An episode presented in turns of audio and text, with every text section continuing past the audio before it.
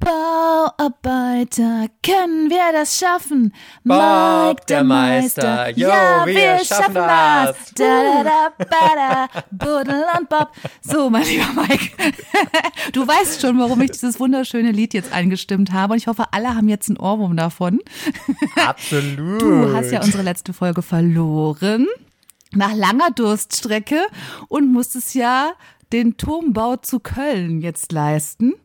Äh, und äh, nach unserer Tetris-Folge einen Turm bis zur Decke bauen, nach Tetris-Art, also Gegenstände aus dem Alltag nehmen, die irgendwie ineinander passen und das Ganze bis zur Decke. Und jetzt bin ich natürlich sehr, sehr gespannt, ob dir das gelungen ist und wie das Ganze abgelaufen Ja, ist. pass auf. Also ich habe mir ja gedacht, ich möchte das so ein bisschen hier schön für mich personalisieren. Und was würde besser zu mir passen, als einen Turm aus Mangas zu bauen?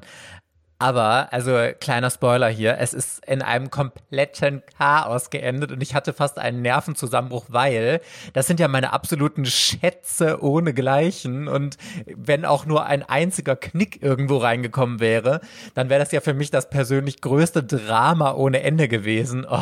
Hätte ich aber echt jetzt auch, ich will, es- ich will es nicht sagen, aber hätte ich ein bisschen langweilig gefunden. Weil das sind ja letzten Endes dann immer nur Rechtecke aufeinander gestapelt.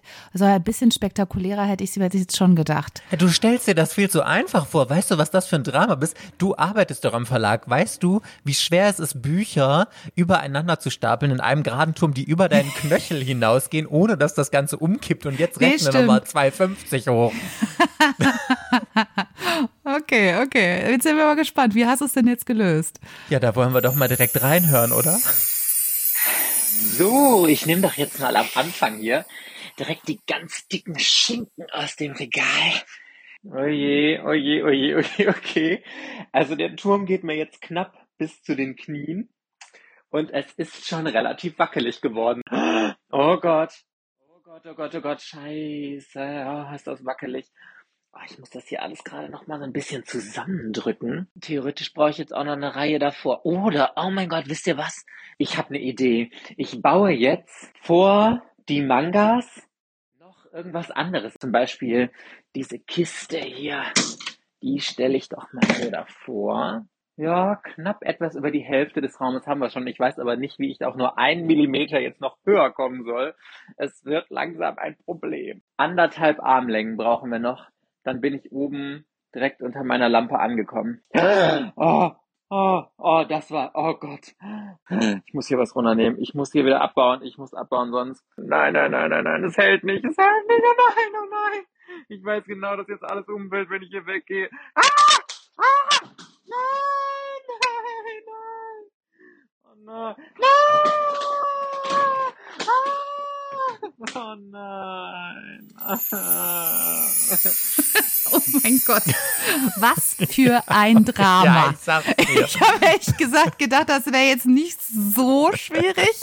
Aber das scheint ja jetzt von allen Challenges wirklich die allergrößte Herausforderung gewesen zu sein, oder? Oh ja, und also wirklich der Moment, als alles umgekippt ist und ich nichts mehr halten konnte und ich dann auf Oh den Mann. Boden schaute und dachte, bitte lass nirgendwo auch nur ansatzweise ein Knick drin sein. Es war wirklich der Herzinfarkt-Moment, aber ich kann Oh. Entwarnung geben. Alles hat heil überlebt und ich habe tatsächlich dann hinterher nochmal einen anderen Turm gebaut. Viel mehr in deinem Sinne, würde ich jetzt mal sagen, aus anderen Gegenständen.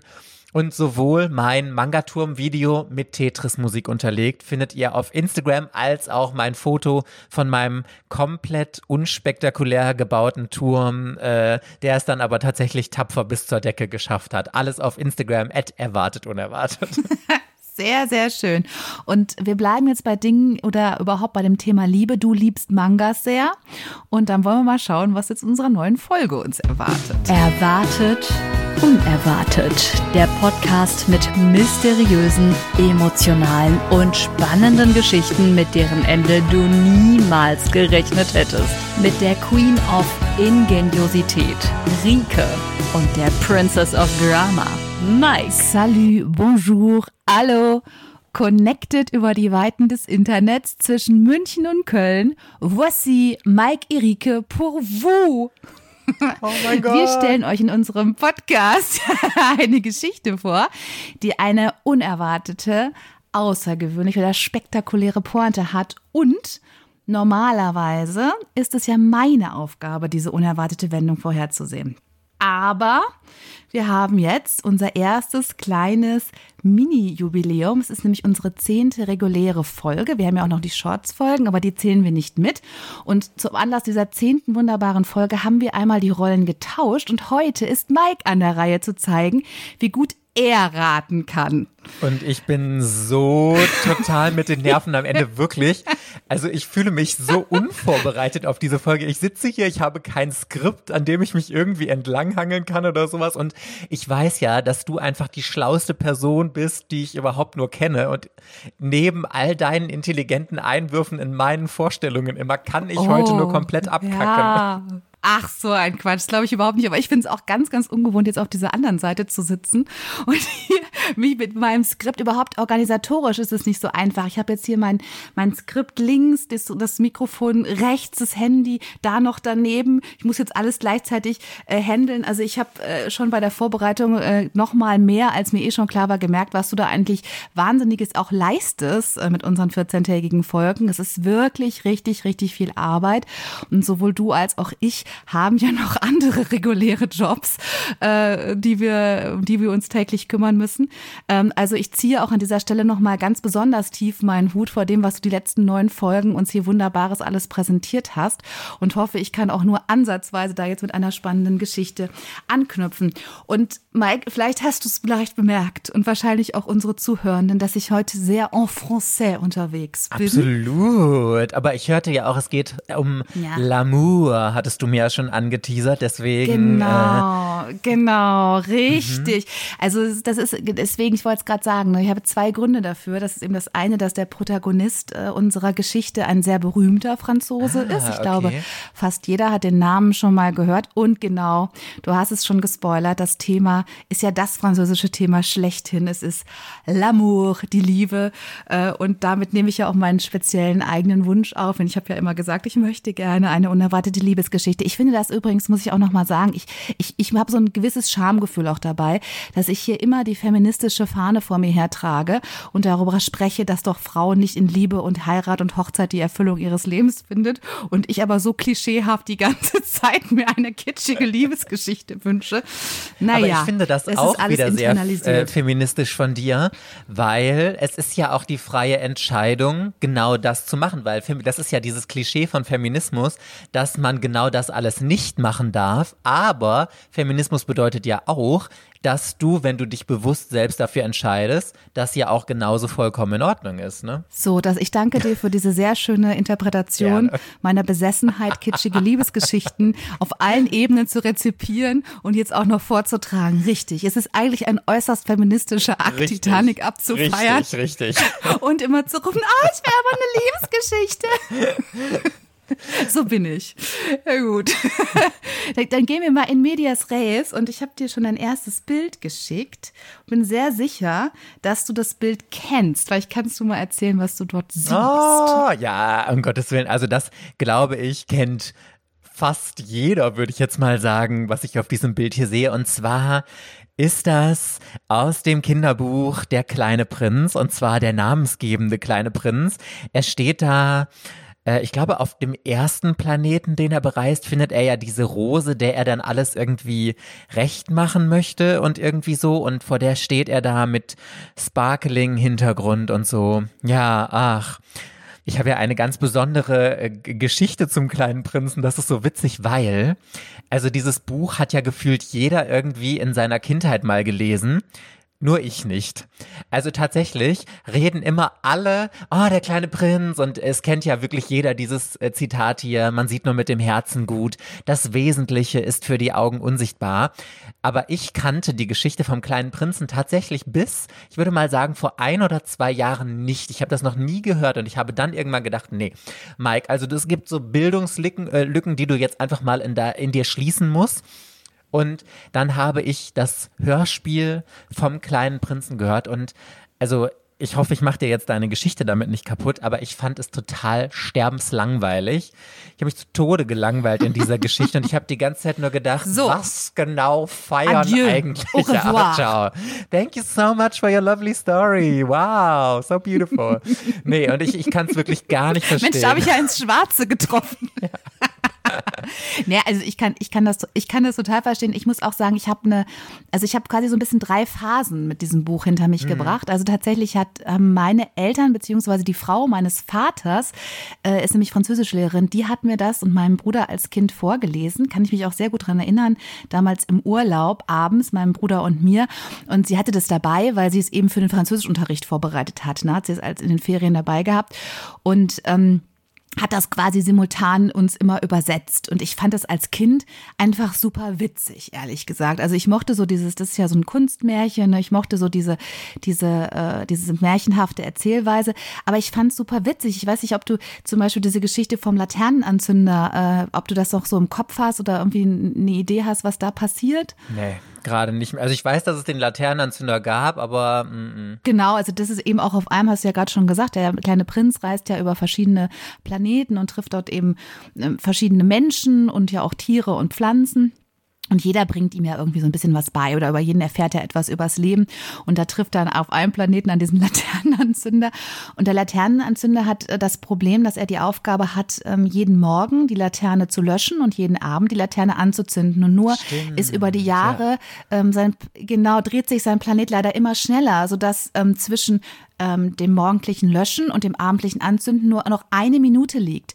Und ähm, dieser Dialog ist wirklich, also ich fand das Kind einfach super witzig, weil es geht dann echt so, guten Morgen. Und dann erzählt er so ein bisschen, ja, ich habe hier die Aufgabe, das anzuzünden. Guten Abend. und, und das ist halt die ganze Zeit, ich fand das einfach super witzig und mich hat diese Geschichte damit, da geht's halt um natürlich um so diesen Typ des, des, des äh, Bürokraten, ähm, ein bisschen der Mensch, der einfach äh, dem eine Aufgabe zugewiesen wird und der diese Aufgabe gar nicht darüber überprüft, ob sie sinnvoll ist, ob sie irgendwie äh, äh wirklich einem einen Gewinn bringt, dass man dieser Tätigkeit nachgeht, sondern man einfach nur stur diesem Befehl folgt, völlig egal, ne, wie sinnhaft er ist. Und das fand ich, diese Absurdität, ja, dieses, dass das ein ganzes Leben nur noch daraus bestand, äh, anzuzünden, zu löschen, guten Morgen, guten Abend zu sagen und und er quasi keine Luft mehr dazwischen holen konnte, fand ich damals äh, total witzig. Und ähm, ich, also das war so, war so, so meine erste Herangehensweise. Ich fand dann aber, und ich glaube, da sind wir dann so ein bisschen ähnlich, es ist ja einfach dann so total zur Popkultur geworden. Also, also in meinem Teenageralter also jeder hatte irgendwie ein Plakat mit genau dem Zitat, was du gerade schon gebracht hast, mit der von dem Fuchs. Man sieht nur mit dem Herzen gut, das Wesentliche ist für die Augen unsichtbar. Jeder hatte irgendwie das als Plakat im Kinderzimmer hängen oder hatte eine Tasse damit oder hatte ein T-Shirt mit dem kleinen Prinzen. Aber es ist so richtig verkitscht und vertrashed. Und ähm, ich fand es dann auch so, also ich, ich sag mal, ich habe mich da so intellektuell sehr überlegen gefühlt und ich fand das einfach so banal auch. Weißt du, ich habe gedacht, boah, das ist so, boah, das ist so richtig was so so politisch, also so so so pseudophilosophisch banal. Das haben nur so die ganz simplen Gemüter, die holen so ihren philosophischen Input aus dem kleinen Prinzen und habe mich da so sehr äh, drüber erhoben, könnte man sagen. Ähm, aber ich muss jetzt so ein bisschen, also so ein bisschen äh, zurückrudern. Ich habe jetzt tatsächlich, also ganz lustige, ganz lustiger Zufall eigentlich gewesen. Meine Tochter hatte jetzt gerade Geburtstag vor ein paar Wochen. Und die sammelt schon seit ganz vielen Jahren Schneekugeln und Glaskugeln, so ganz unterschiedliche Arten, hat schon eine ganz große Sammlung davon und bekommt halt deswegen traditionell von uns zu Weihnachten und zum Geburtstag immer so eine Kugel geschenkt. Und dieses Jahr habe ich halt lange gesucht, weil es soll dann halt irgendwie auch mal was Besonderes sein. Und da habe ich eine gefunden, eben mit diesem kleinen Prinzen und seiner Rose. Und die sind auf so einem kleinen Holzgestell und das dreht sich und es ist so ein ganz warmes goldenes Licht und es kommt ein ganz schönes Muster, wird an die Decke projiziert, wenn es sich dreht und dann kommt so eine ganz schöne melancholische Melodie.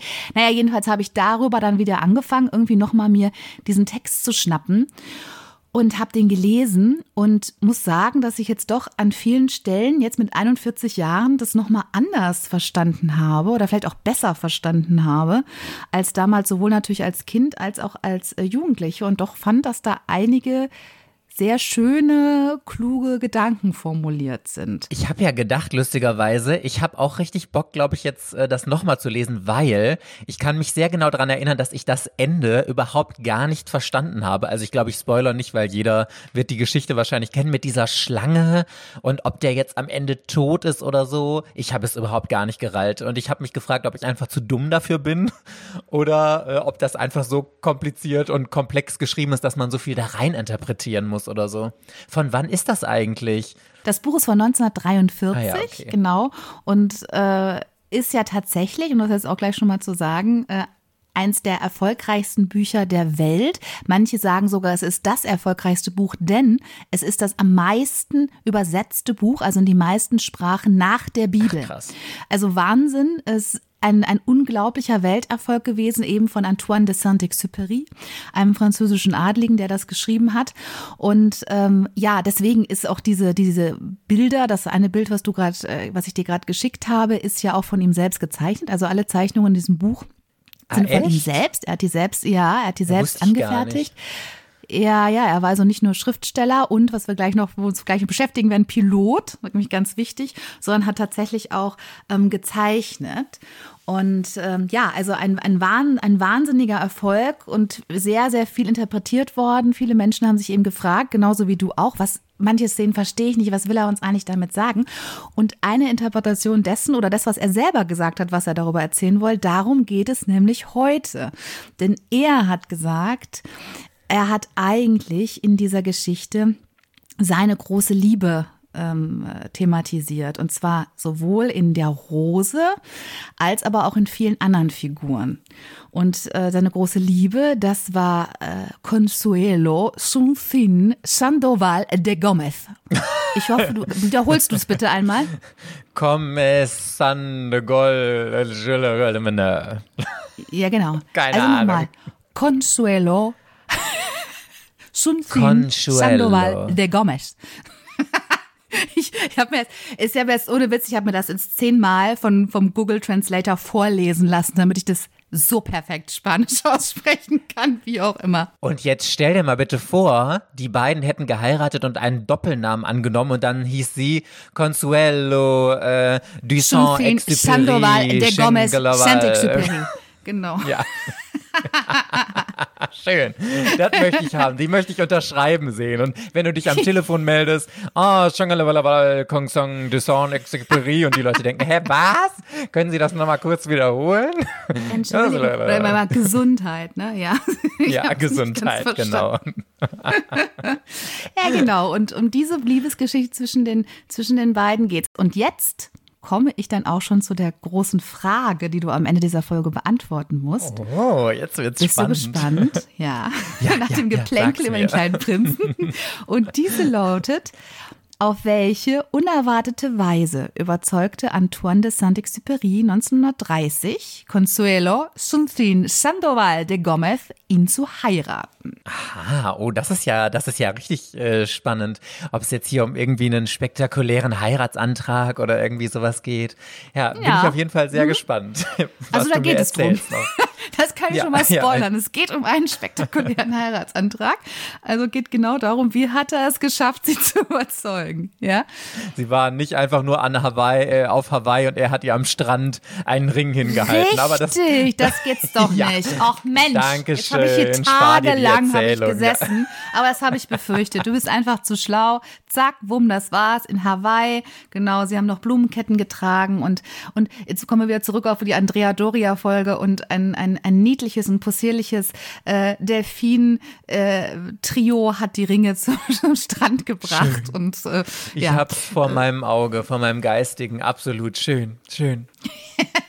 Ja, komm, aber erzähl mir die Geschichte doch noch, auch wenn ich schon gelöst Es geht habe. los, es geht los, genau. Und ich, ich hoffe, also ich finde ja, ich finde, man kann drauf kommen. Ich will jetzt, no pressure, aber ich finde, man kann drauf kommen. Hä, ich hab's doch gerade schon gelöst. Ja, also gut, abgesehen davon. Da war es natürlich, das war very close, aber vielleicht ist es noch ein bisschen was anderes, aber naja, ich bin sehr gespannt. Und vielleicht hast du jetzt schon an der Frage gemerkt, das wird jetzt hier keine linear erzählte Geschichte, also im Sinne von vom Anfang zum Ende chronologisch hintereinander, weil die Liebesgeschichte beginnt natürlich mehr oder weniger ja auch irgendwie so ein bisschen mit der Hochzeit. Das machen wir nicht. Ich mache das heute jetzt mal ganz anders. Ich erzähle die Geschichte Aha. rückwärts. Ah, cool, cool. Ich fange mit dem Ende der Liebesgeschichte an und wir arbeiten uns vor. Und nach dem, was du dann alles so erfährst über die beiden und über die Beziehung zwischen den beiden, bin ich dann gespannt, ob du darauf kommst, wie das Ganze dann wohl auch losgegangen ist. Und ich verrate schon mal, diese, diese Liebesgeschichte zwischen den beiden, die ist, ist wirklich eine Geschichte von voll von so vielen Dramen, Katastrophen, Streitigkeiten, Versöhnungen, äh, Liebesschwüren, Liebesabschwörungen, also äh, Trennungen. Da könnte man jetzt locker drei ganze Folgen rausmachen können. Insofern, ne, ich habe mir nur so ein paar rausgepickt, die ich jetzt besonders spektakulär fand und die auch gleichzeitig ein bisschen dich zu dieser Lösung unserer äh, großen Ausgangsfrage führen sollen. Jetzt habe ich dir als erstes schon mal ein Foto geschickt von Consuelo. Oh, okay. Also ich sehe hier eine Schwarz-Weiß-Fotografie. Ich muss jetzt tatsächlich hier an unsere Folge mit der paranoiden Vorstadtmutter denken, weil immer wenn ich jetzt Gesichter sehe, bei denen die eine Hälfte im Schatten ist, dann muss ich an deine Interpretation denken, der Jekyll and Hyde Geschichte. Aber das würde ich jetzt bei ihr nicht, äh, obwohl nach, nach dem ganzen Drama, das du mir hier angekündigt hast, vielleicht ist es ja doch, dass sie auch verschiedene Persönlichkeiten hat. Ähm, also ich hätte jetzt auch gedacht, entweder ist sie äh, französisch oder du meintest ja italienisch, ne? Und, äh, Nee, nee, nee, nee, nee. Nee? Hä? Guck mal, ich habe doch Spanisch. so. Ich wollte ja auch nicht, aber sie spricht Spanisch. Ich wollte gerade sagen, jetzt, entschuldige, ich habe so perfekt gelispelt. Sunfrin Sandoval de Gomez und du sagst Italienisch. Für mich ist das alles das Gleiche. ich kann das nicht sorry. auseinanderhalten. Oh mein sorry, Gott, sorry. oh mein Gott. Ja, ja also sie, sie sieht sie- südländisch aus. Ja. Hm? Mhm. Sie sieht auf jeden Fall, also sie hat ein schwarzes Oberteil an und guckt so seitlich wie so ein Porträtfoto in die Kamera. Es ist auch nur ihr Gesicht mit so ein bisschen den Schultern zu sehen und äh, auf rund um ihren Ausschnitt ist ähm, sind so Dreiecke komplett ganz äh, die äh, metallisch sind. Also das sieht auf jeden Fall aus, als wäre es ein sehr teures Oberteil gewesen. Und ich meine, du hattest ja auch gesagt, dass sie einen Adelstitel hat und das deute ich jetzt mal, dass sie relativ viel Geld hatte damit, richtig? Ja, also ähm, Adelstitel hatte sie nicht, aber sie stammte aus einer sehr reichen Kaffeeplantagenbesitzerfamilie und sie ist eben aus El Salvador. Äh, also aus Südamerika, genau. Daher das, das, äh, das etwas äh, süd, südlich aus, das südliche Aussehen, die dunklen Augen. Und ähm, ja, ich finde, man sieht, man sieht ihr schon an, dass es eine temperamentvolle Frau ist, finde ich. Also ich Absolut. find, ne, äh, da denkt man gleich, das ist eine heißblütige Südländerin. Sie wurde 1901 eben geboren. Die Familie war sehr, sehr reich und sie hatte natürlich Möglichkeiten, die jetzt Frauen normalerweise zu dieser Zeit noch nicht hatten. Sie konnte studieren und zwar nicht irgendwas. Sie hat schöne Künste studiert, unter anderem in San Francisco und dann auch schon relativ schnell einen mexikanischen Offizier äh, geheiratet. Von dem hat sich dann mal gleich zwei Jahre schon wieder später scheiden lassen. Auch das für die Zeit sehr ungewöhnlich. Ne? Also 1901 geboren, das war also Anfang der 20er Jahre, als sie sich solche Freiheiten schon genommen hatte. War also eine totale Lebefrau. Man würde mit, mit, den, mit, der, ähm, mit den Labels, mit denen man ja damals so ein bisschen gearbeitet hat, würde man sie so als typische femme fatale bezeichnen. Also eine Frau, die äh, sehr temperamentvoll, sehr lustbetont, äh, sich sehr genommen hat, was sie, glaube ich, so wollte und sehr gerne im Mittelpunkt stand, die Männer haufenweise verführt hat, hatte dann auch direkt im Anschluss eine Affäre mit einem verheirateten Mann mit zwei Kindern. Ähm, äh, also auch das natürlich, ne, ich meine, zu keinem Zeitpunkt ein cooler Move, aber zu der damaligen Zeit natürlich nochmal alles viel problematischer. Dem ist sie dann nach Paris gefolgt in den 20er Jahren. Da hat sie dann aber gar nicht mit ihm weiter ein Krösken gehabt, sondern hat den Konsul von Argentinien, Enrique Gómez Carillo, geheiratet, der auch als Literaturkritiker und Zeitungskorrespondent sehr bekannt war. Also sie war das, was man wirklich so eine extravagante, temperamentvolle, wunderschöne Künstlerin ähm, äh, nannte. Die ganzen Männer haben ihr äh, zu Füßen gelegen. Sie hat einen in Paris den Kopf verdreht. Man hat sie ähm, als Vulkan von El Salvador bezeichnet, der sein Feuer Oh. über den Dächern von Paris versprühte. Also, aber jetzt muss man natürlich, ne, also da das, das genau das Bild von von äh, vul- vulkanisch. Äh, El Salvador ist ein sehr vulkanisches Land. Land. Und wenn du den kleinen Prinzen noch ein bisschen präsent hast, dann weißt du vielleicht, dass Vulkane auch im kleinen Prinzen eine ganz entscheidende Rolle spielen. Nämlich auf dem Planeten, auf dem, der kleine Prinz kommt und auf dem ja auch dann die Rose äh, wächst das ist auch so ein Vulkanplanet und er hat immer die Aufgabe, diese Vulkane zu reinigen und dafür zu sorgen, dass diese Vulkane nicht aufhören, Feuer zu sprühen. Also, dass auch da eine, eine Reminiszenz an die Heimat seiner Frau finden wir schon an dieser Stelle. Ja, und Consuelos Mann ist aber dann leider eben dieser Intellektuelle recht früh gestorben. Äh, sie war dann Witwe, hat aber ein großes Vermögen geerbt und ist dann mit dem ganzen Geld und sehr unabhängig nach Buenos Aires, also Argentinien, äh, zurückgekehrt von Paris und hat dann da als Bildhauerin gearbeitet. Und dort hat sie dann eben Antoine de Saint-Exupéry äh, äh, kennengelernt. Ich weiß, ich kann, weißt du was über ihn? Äh, ist ja super bekannt. Kannst du was über ihn erzählen? Ich weiß tatsächlich gar nichts über den. Ich, ich bin schon stolz genug, dass ich diesen Namen aussprechen kann. Das ist ja total bescheuert, weil der hat ja voll den mega komplizierten Namen, aber ich irgendwie gefühlt kann den jeder aussprechen. Dann sitzt man immer ganz stolz da und sagt Antoine Dussaint, Exupéry, mm, la la, l'amour und so. Aber also ich bin ja froh, dass ich inzwischen was zum kleinen Prinzen sagen kann. Von diesem Typen habe ich ehrlich gesagt noch never in my life irgendwas gehört. Ah, okay. Ja, aber das ist ja, weiß, kann ja, hätte ja sein können, Freundin, weil ähm, bei ihm eben ja eine, werde ich gleich ja nochmal so ein bisschen erzählen, eine interessante Verquickung so zwischen seiner Autorenschaft und in seinem, seinem tatsächlichen Leben auch stattgefunden hat. Und er war auch zu Lebzeiten wirklich schon eine totale Legende, unglaublich bekannt, alle Zeitungen haben über ihn berichtet. Aber vielleicht zu ihm auch nochmal kurz ein bisschen was Biografisches. Er war also fast genauso alt wie Consuelo, ist 1900 genau in Lyon geboren. Er war tatsächlich der Sprössling einer ganz bekannten französischen Adelsfamilie, die in Südfrankreich gewohnt haben. Und da ist er dann erstmal auf den Gütern auch aufgewachsen. Und er hatte, und das ist jetzt total wichtig für die ganze Geschichte und für alles, und das kommt ja auch im kleinen Prinzen ganz viel vor, er hatte schon als Kind eine große Leidenschaft für Flugzeuge und fürs Fliegen.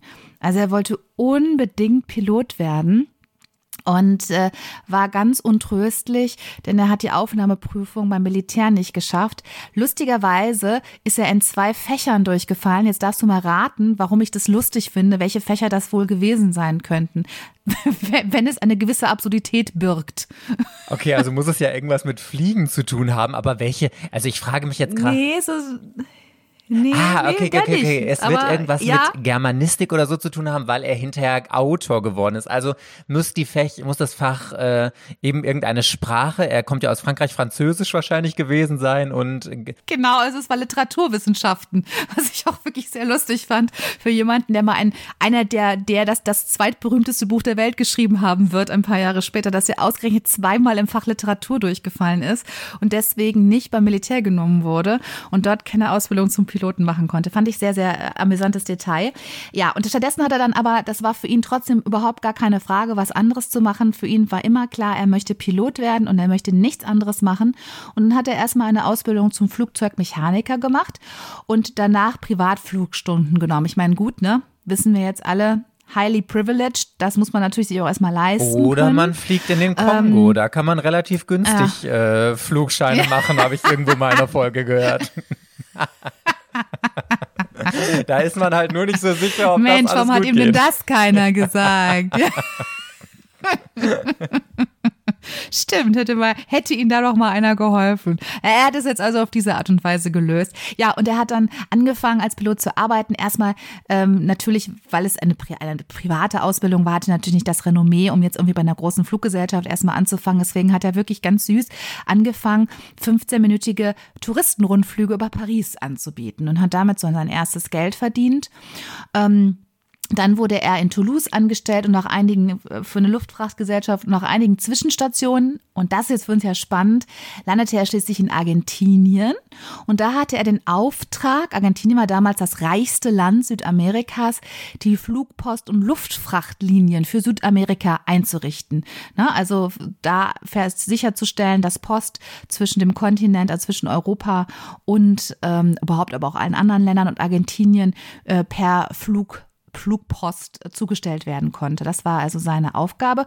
Und bei der Gelegenheit, und das haben wir ja gerade schon gehört, da war es war ja auch Consuelo in ein Buenos Aires in Argentinien, hat er diese wunderbare Frau kennengelernt und es begann diese außergewöhnliche Liebesgeschichte. Ja, Du bist natürlich jetzt super gespannt, äh, würdest jetzt gerne wissen, wie die Geschichte an dieser Stelle weitergelaufen ist, aber das das machen wir jetzt nicht, sondern oh. da werden wir erst zum Schluss hin zurückkehren. Oh la müssen wir ein bisschen, müssen wir ein bisschen springen.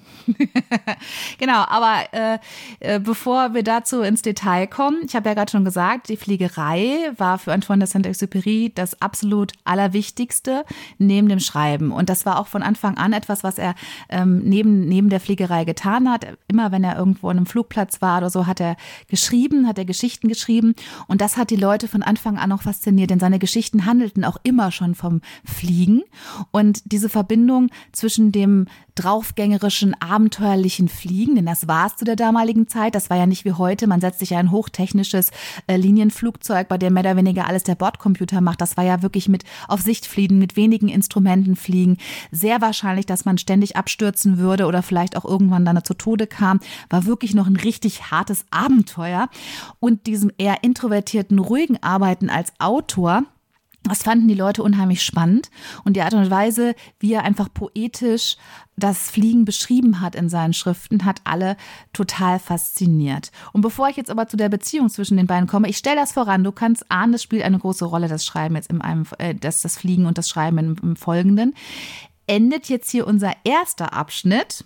Haha, dass ich das so schön ist, einen Satz auch mal zu oh, sagen. Lala. Und du darfst mir eine Frage stellen, die ich nur mit Ja oder Nein beantworten okay. darf. Gut, also schon mal sehr interessant. Jetzt haben wir ja schon mal die große Leidenschaft von ihm fürs Fliegen entdeckt und über die Beziehung von den beiden, die haben sich ja jetzt erst ganz frisch kennengelernt. Aber die große Frage, die ich ja beantworten soll, ist, was war dieser besondere Heiratsantrag, den er ja gemacht hat, ne? Mhm. So, deswegen frage ich mich jetzt, also, wenn er, du hast ja jetzt schon so sehr darauf rumgeritten, dass seine große Leidenschaft das Fliegen ist. Hat denn dieser Heiratsantrag, den er gemacht hat, irgendwas mit dem Thema Fliegen zu tun? Ja. Oh. oh mein Gott, ich sehe sie da ganz romantisch, wie er ein Herz in den Himmel fliegt und äh, durch die Wolken dann düst und dann Rosen regnen lässt. Ja, ach, sowas in die Richtung. Möchtest du schon lösen? Wollen Na. wir uns den ganzen Quatsch sparen? ja. Auf Hawaii lässt er dann Blumen äh, regnen und ja, ja, ich, ich, ich, ich äh, habe es in meinem Kopf schon geformt, aber ich höre mir sehr gerne noch die dramatische Liebesgeschichte weiter sehr, an. Sehr schön. Ich habe ja bereits gesagt, dass ich die Liebesgeschichte von hinten nach vorne erzählen möchte und deshalb beginne ich jetzt mit dem traurigen, aufrendigen Ende der Beziehung. Oh nein. Ja. Und das war nämlich der Tod von Antoine de Saint-Exupéry im Jahr 1944. Und er war zu diesem Zeitpunkt bereits ein weltberühmter Literat. Er hatte den kleinen Prinzen geschrieben, ein Jahr vorher. Er war durch zahlreiche spektakuläre Abstürze, diverse ähm, Rekordversuche, er hat Langstreckenrekorde versucht aufzustellen, zwischen Paris und Saigon zum Beispiel und ist abgestürzt, äh, weltberühmt geworden. Er war also schon eine Legende. Und äh, als diese brach er im Jahr 1944, also mitten im Zweiten Weltkrieg, äh, vom Flughafen Bastia auf Korsika zu einem Aufklärungsflug Richtung Grenoble auf und verschwand spurlos. Also es, wir wissen nicht, was mit ihm passiert ist zu dem Zeitpunkt. Er ist nie in Grenoble angekommen. Was man halt weiß, ist, er hatte keine Waffen an Bord, sondern statt Waffen oder wo normalerweise Bewaffnung an dem Flugzeug gewesen wäre, im Militärflugzeug, hatte er Kameras, weil er eben einen Aufklärungsflug durchführen und filmen sollte. Und ähm, Hä, aber das heißt, er war bei der Bundeswehr da oder, ja, genau, oder er hatte sich privat richtig, rumgeflogen? Genau, also das ist, ich habe ich hab das jetzt erspart oder ich werde das auch nicht tun, das ist total kompliziert. Dann hat er erst für den einen gearbeitet, dann für den anderen.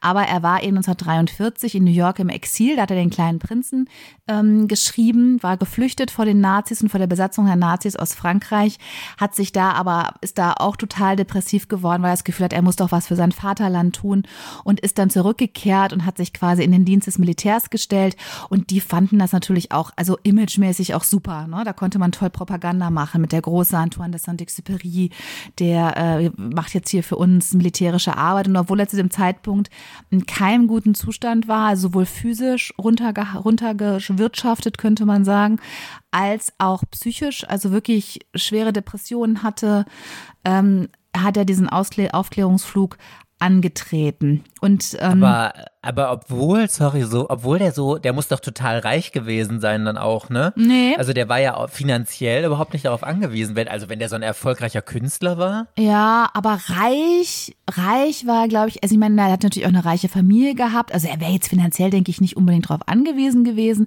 aber er hat einen sehr ausschweifenden Lebensstil auch gehabt. Also ständig sind er Ja, und seine okay. Frau zwischen Paris und Buenos Aires und anderen Städten hin und her gereist und Casablanca und wo sie alles waren und hatten da eine Wohnung und dort eine Wohnung, haben sich ständig getrennt, das kann ich schon mal spoilern. Dann hatten sie zwei Wohnungen, der eine dort, der andere hier.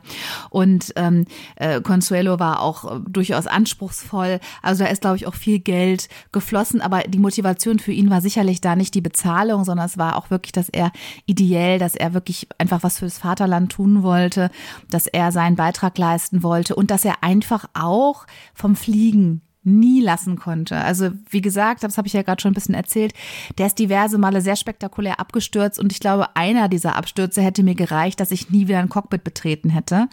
Aber bei ihm, das war wie eine Sucht. Er wollte immer, immer fliegen. Vor allem bei der Bundeswehr dann auch noch. Also du kannst dir ja, Ja. eigentlich kein gefährlicheres Fliegen raussuchen, als für die Bundeswehr Ja. zu fliegen. Oder, oder zumindest für die, ja, wenn das bei denen so heißt, halt Bundeswehr. Krass. Genau. Und das war eben auch ein großes Thema zwischen ihm und seiner Frau, dass sie einfach immer Angst hatte, dass er abstürzt, dass ihm was passiert, dass sie ihn nie wieder sieht. Das hat die Ehe halt unglaublich belastet und er aber letzten Endes davon nie lassen konnte und äh, bei aller großer Liebe zu ihr das Fliegen nicht aufgeben wollte. Das hat sie auch auf der einen Seite auch verstanden, auf der anderen Seite hat sie, ist sie wirklich da bu- buchstäblich auch drüber verrückt geworden, diese ständige Sorge. Ne? Und ähm, er hatte, genau, und er hat auch ein ganz berühmtes Buch geschrieben, das hieß Nachtflug. Und in diesem Nachtflug erzählt er halt von dem letzten Flug äh, sehr poetisch und dramatisch eines Piloten. Und man sagt, also er erzählt auch, seine Frau hat gesagt, dass er das auch mal selber gesagt hat, dass er eines Tages einfach von einem Flug nicht zurückkehren und verschwinden wird zu den Sternen. Also er hat auch immer gesagt, es zieht ihn mit dem Fliegen, es zieht ihn zu den Sternen. Also auch da natürlich so sehen wir, hören wir auch den kleinen Prinzen widersprechen. Ähm, und äh, das hat er immer schon angekündigt. Und genau so, wie auch der kleine Prinz übrigens am Ende verschwindet, das ist ja, glaube ich, das, was du auch gesagt hast, was du nie so richtig verstanden hast. Warum, was ist mit dem? Ja, Stirbt ja, er? genau. Warum ist er auf Mhm. einmal verschwunden? Also dieses mysteriöse Ende des kleinen Prinzen.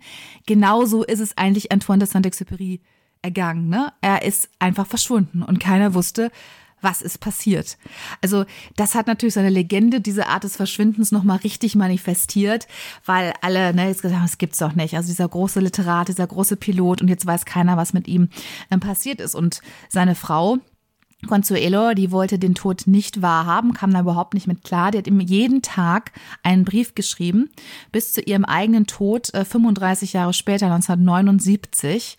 Äh, und bis Jeden dahin, Tag? Jeden Tag, genau. Und hat ihm, hat 35 ihn, ja, immer angesprochen und immer doch noch gehofft vielleicht, dass er, dass man irgendwie zumindest herausfindet, was mit ihm eigentlich passiert ist und was eigentlich ihm zugestoßen ist. Ähm, ja, aber das hat sie leider nicht mehr mitbekommen. Das war dann nochmal 20 Jahre später und finde ich einfach auch schon wieder eine unglaubliche Geschichte.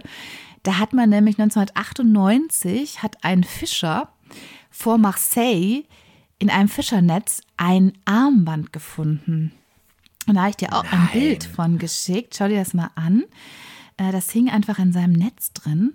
Das war ein silbernes Armband und da ist äh, sein Name drauf eingraviert, Antoine de Saint-Exupéry. Und in Klammern dahinter steht Consuelo. Also er hatte auf diesem Armband auch den Namen seiner Frau eingraviert und seinen.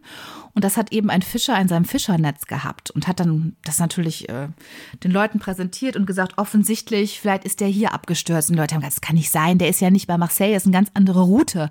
Der kann nicht hier abgestürzt sein. Der Fischer ist irgendein Betrüger, der will sich hier wichtig machen, das hat der selbst graviert und das stimmt alles nicht. Aber es gab einen Taucher, der wollte der ganzen Sache auf den Grund gehen, im wahrsten Sinne des Wortes, und ähm, ist dort vor der Ile de Ré bei Marseille äh, getaucht und hat dann ähm, nach wirklich, es war auch ganz, also ja, auch da könntest du eine eigene Folge drüber, drüber machen. Da gibt's eine Dokumentation, eine Fernsehdokumentation, die geht auch fast eine Stunde, die beschäftigt sich nur mit diesem, wie die das Wrack gefunden haben. Aber ich kürze es ab, sie haben das Wrack 19, äh, 2000 dann tatsächlich gefunden und konnten es auch anhand der Seriennummer eindeutig Antoine de Saint-Exupéry zuordnen. Und so weiß man, dass er offensichtlich dort in einer Luftschlacht verwickelt worden ist. Denn es ist geradezu ein, ein, ein, Flug, ein Flugzeugfriedhof da vor Marseille. Es sind ganz, ganz viele Flugzeuge abgeschossen und abgestürzt und er offensichtlich auch. Man weiß bis heute nicht, warum er dort lang geflogen ist, weil das ist eine ganz große Schleife, ein anderer Weg, als den er hätte nehmen sollen. Man vermutet, er wollte noch mehr Held werden und wollte noch den Bereich Marseille quasi auskundschaften äh, und hat deswegen diese Schleife gedreht und das ist ihm halt ähm, zum Verhängnis geworden.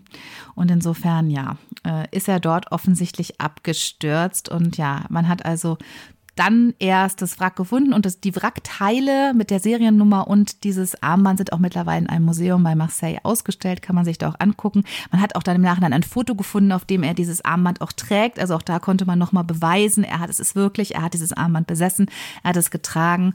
Und ähm, ja, aber auch das fand ich irgendwie total romantisch, dass dann das, was von ihm gefunden wird, ausgerechnet ein Teil ist, was ihn auch mit seiner Frau verbunden hat, ja, in der diese Gravur drin war. Ähm, ja, fand ich irgendwie auch, finde ich auch schon total äh, spektakuläre Geschichte. Allein das ist ja schon total erwartet, unerwartet, diese Geschichte. Also wie, wie krass ist das denn? Das ist dieses typische hier auch so eine Floskel. Mein Gott, was für Floskeln wir schon alle etabliert haben hier im Podcast er ist ins Wasser gegangen. Ja, und das stimmt. Wasser hat dann Das dieses stimmt. Zeichen seiner Liebe Ja. wieder zurückgegeben, damit Oh, die, äh, die Menschheit ein Zeichen hat. Ja, cool, oder? Ja, finde ich total gut, stimmt. Und das ist ja auch tatsächlich, ja, aber ich glaube, man kann auch wirklich sagen, dass er auch in einer gewissen Weise mit gebrochenem, voll angebrochenem Herzen litt. Es gibt auch dann, also das ist halt nicht bewiesen worden, aber es gibt halt auch die Legende, weil dann hat ein anderes Wrackteil dort gefunden von einem deutschen Wehrmachtsoffizier, ähm, Alexis von und zu Bentheim, einer der wichtigsten adligen Familien hier in Deutschland. Und ähm, weil diese Teile, die Art und Weise, wie diese Wrackteile verteilt waren, da gibt es Leute, die behaupten, dass ähm, Antoine de Saint-Exupéry von diesem deutschen Alexis zu Bentheim abgeschossen worden ist und dann aber auf quasi kamikaze-mäßig auf das Flugzeug direkt im vollen Crash, denn er hatte ja keine Waffen, er hatte ja nur diese Kameras zugeflogen ist und den nämlich mit in den Tod gerissen hat. Und das ist natürlich, wie gesagt, das ist nicht bewiesen worden. Man hat das so, man vermutet das vielleicht ein bisschen anhand der Wrackteile, wie sie verteilt sind. Ähm, dass er also auch da nochmal so richtig äh, ne, zum Held geworden ist, weil er ähm, mit seinem Tod noch einen Deutschen auch mit, in, mit äh, in den Tod gerissen hat. Aber naja, wie gesagt, das ist jetzt nichts Bewiesenes, ob das so war, wer weiß es. Aber total äh, krasse Geschichte, ja. Und ich habe das ja schon gerade angedeutet, weil da wird es jetzt viel drum gehen. Ähm, dieses ganze Thema Pflegerei war eben ganz, ganz großer Konfliktpunkt innerhalb der Ehe. Es gab unheimlich viel Streit und ganz viele Konflikte haben sich daran entzündet. Ähm, ja, ist, ich habe mich das dann auch gefragt, ich weiß nicht, wie würde es dir gehen? Wärst, wärst du gerne mit einem Piloten verheiratet oder könntest du dir das, könntest du dir das vorstellen, vor allem zu der damaligen Zeit, als das Fliegen noch was ganz anderes bedeutet hat, wie, wie hättest du das gefunden, wenn dein Mann dann ständig äh, ins Flugzeug gestiegen und davon gesegelt wäre? Boah, ich hätte das ganz, ganz schlimm gefunden. Also wenn ich wirklich, wenn ich ihn geliebt hätte, was ich jetzt mal voraussetze. Aber ähm, also gerade zu der damaligen Zeit und wenn du sagst, das ist so unsicher, ich muss immer daran Ja. denken. Ich habe ja mal beim Radio gearbeitet und ich hatte mal ein Interview mit einem Bombenentschärfer. Und der hat mir mal erzählt, dass er auch jedes Mal, wenn eine Bombenentschärfung ist, seine Frau anrufen muss, sobald diese Bombe entschärft ist, weil die jedes Mal zu Hause gesessen hat. Und das ist ja teilweise Stunden, die es dauert, bis diese Bombe entschärft ist und wirklich Todesangst um ihren Mann hat. Und sie hat gesagt, also der war irgendwie relativ alt und hatte nur noch zwei, drei Jahre bis zur ähm, Rente. Und er hat das einmal vergessen, sie anzurufen und da hat er den Terror seines Lebens bekommen, weil die Frau Ja. totale Angst hatte. Und genau so stelle ich mir das Original vor, weil wenn du weißt, dein Ehemann ist jetzt gerade da losgeflogen und es ist jedes Mal so ein bisschen so ein Spiel mit dem Tod. Irgendwie kommt er jetzt heute wieder. Die Chance ist vielleicht ein bisschen höher, dass er überlebt. Keine Ahnung, 80, 20 oder so. Aber es ist ja trotzdem immer diese Angst und nee, mich würde das wahnsinnig machen. Und ich würde alles machen. Ich würde total auf ihn einreden und sagen, bitte, kannst du bitte einfach Maurer werden oder, oder Zimmermann oder, oder Tellerwäscher. Das ist mir egal. Ich brauche kein großes Ja, Geld, aber Total. Also ich, ich mir geht's genauso und ich finde, das stellt einen ja wirklich mal vor so große Fragen. Nämlich wirklich letzten Endes ist ja die große Frage, die dann ja, glaube ich, schnell und auch bei diesem Paar aber dann aufkommt, so wenn du mich so liebst, wie du immer sagst, dann musst du darauf verzichten. Und dann muss man ja fragen, okay, aber wenn das die große Leidenschaft von jemand ist, ist es dann fair zu erwarten, dass jemand darauf verzichtet?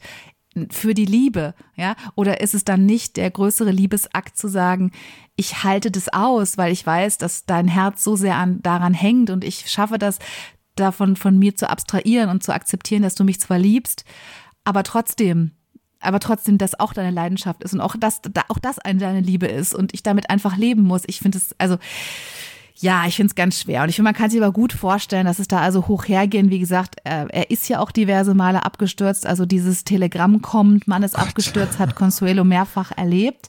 Und bevor ich jetzt anfange, da aus deren ähm, Eheleben ein paar Geschichten, die ich herausgepickt habe, die ich besonders dramatisch, manche auch ein bisschen witzig fand, zu erzählen, äh, endet jetzt erstmal unser zweiter Abschnitt und du hast die Gelegenheit, mir eine weitere Frage zu stellen. Du bist mir ja schon sehr auf, sehr auf der Spur, merke ich ja schon.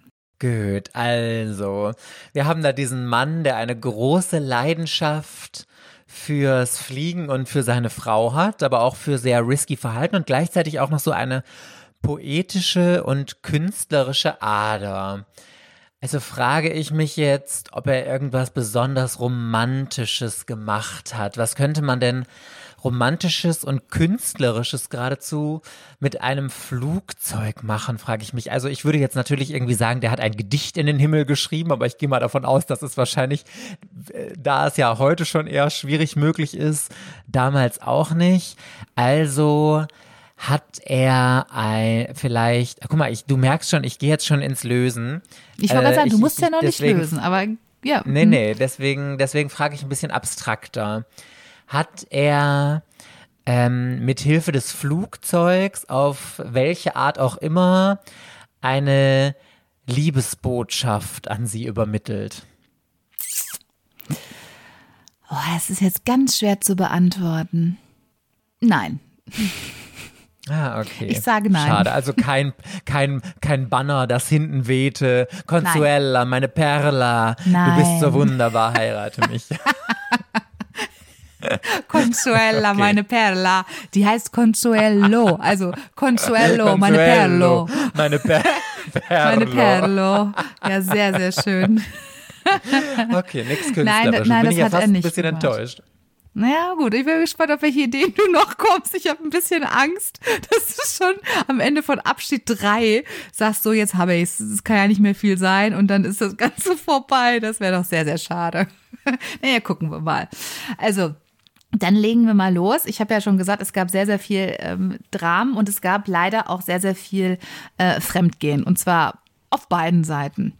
Ähm, und 1938, wir gehen ja wie gesagt von hinten nach vorne, äh, gab es also eine Phase, an der Consuelo gemerkt hat, dass sich Antoine sehr, sehr stark von ihr entfernt hat. Er hat äh, wenig mit ihr gesprochen, hat sich von ihr sehr ferngehalten, hat ganz viel Zeit mit seiner Schwester verbracht, ähm, sich ständig mit der im Zimmer eingeschlossen und immer wenn sie gefragt hat, was ist los, ist er ihr ausgewichen, hat in anderen Zimmern geschlafen, ist immer wieder abgereist, war viel unterwegs und sie hat also gemerkt, irgendwas stimmt hier nicht. Ja, also hat ihn dann konfrontiert und wie gesagt, sie war ja der Vulkan aus El Salvador. Ich glaube, das war kein nettes Gespräch, so lass uns doch mal reden.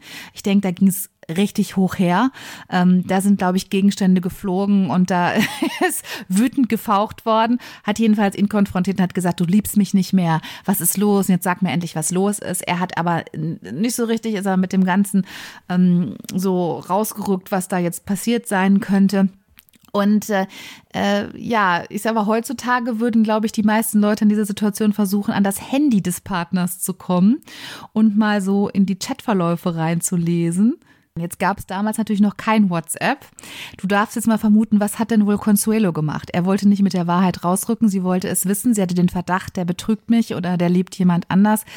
Was hat sie wohl, oder hast du eine Idee, was sie gemacht haben könnte? Entweder hat sie seine Briefe geöffnet, die so mit der Post, äh, Post kamen und hat dann mhm. da so ein bisschen mhm. durchgelesen. Ja, also genau, genau richtig, tatsächlich, aber nicht in die Richtung, in die du es äh, jetzt formuliert hast. Sie hat einen Koffer äh, von Antoine durchwühlt und hat dort Briefe von Antoine ah. an diese Frau gefunden. Ähm, ich weiß ehrlich gesagt nicht, warum er die nicht abgeschickt hatte oder ob er sie noch abschicken wollte.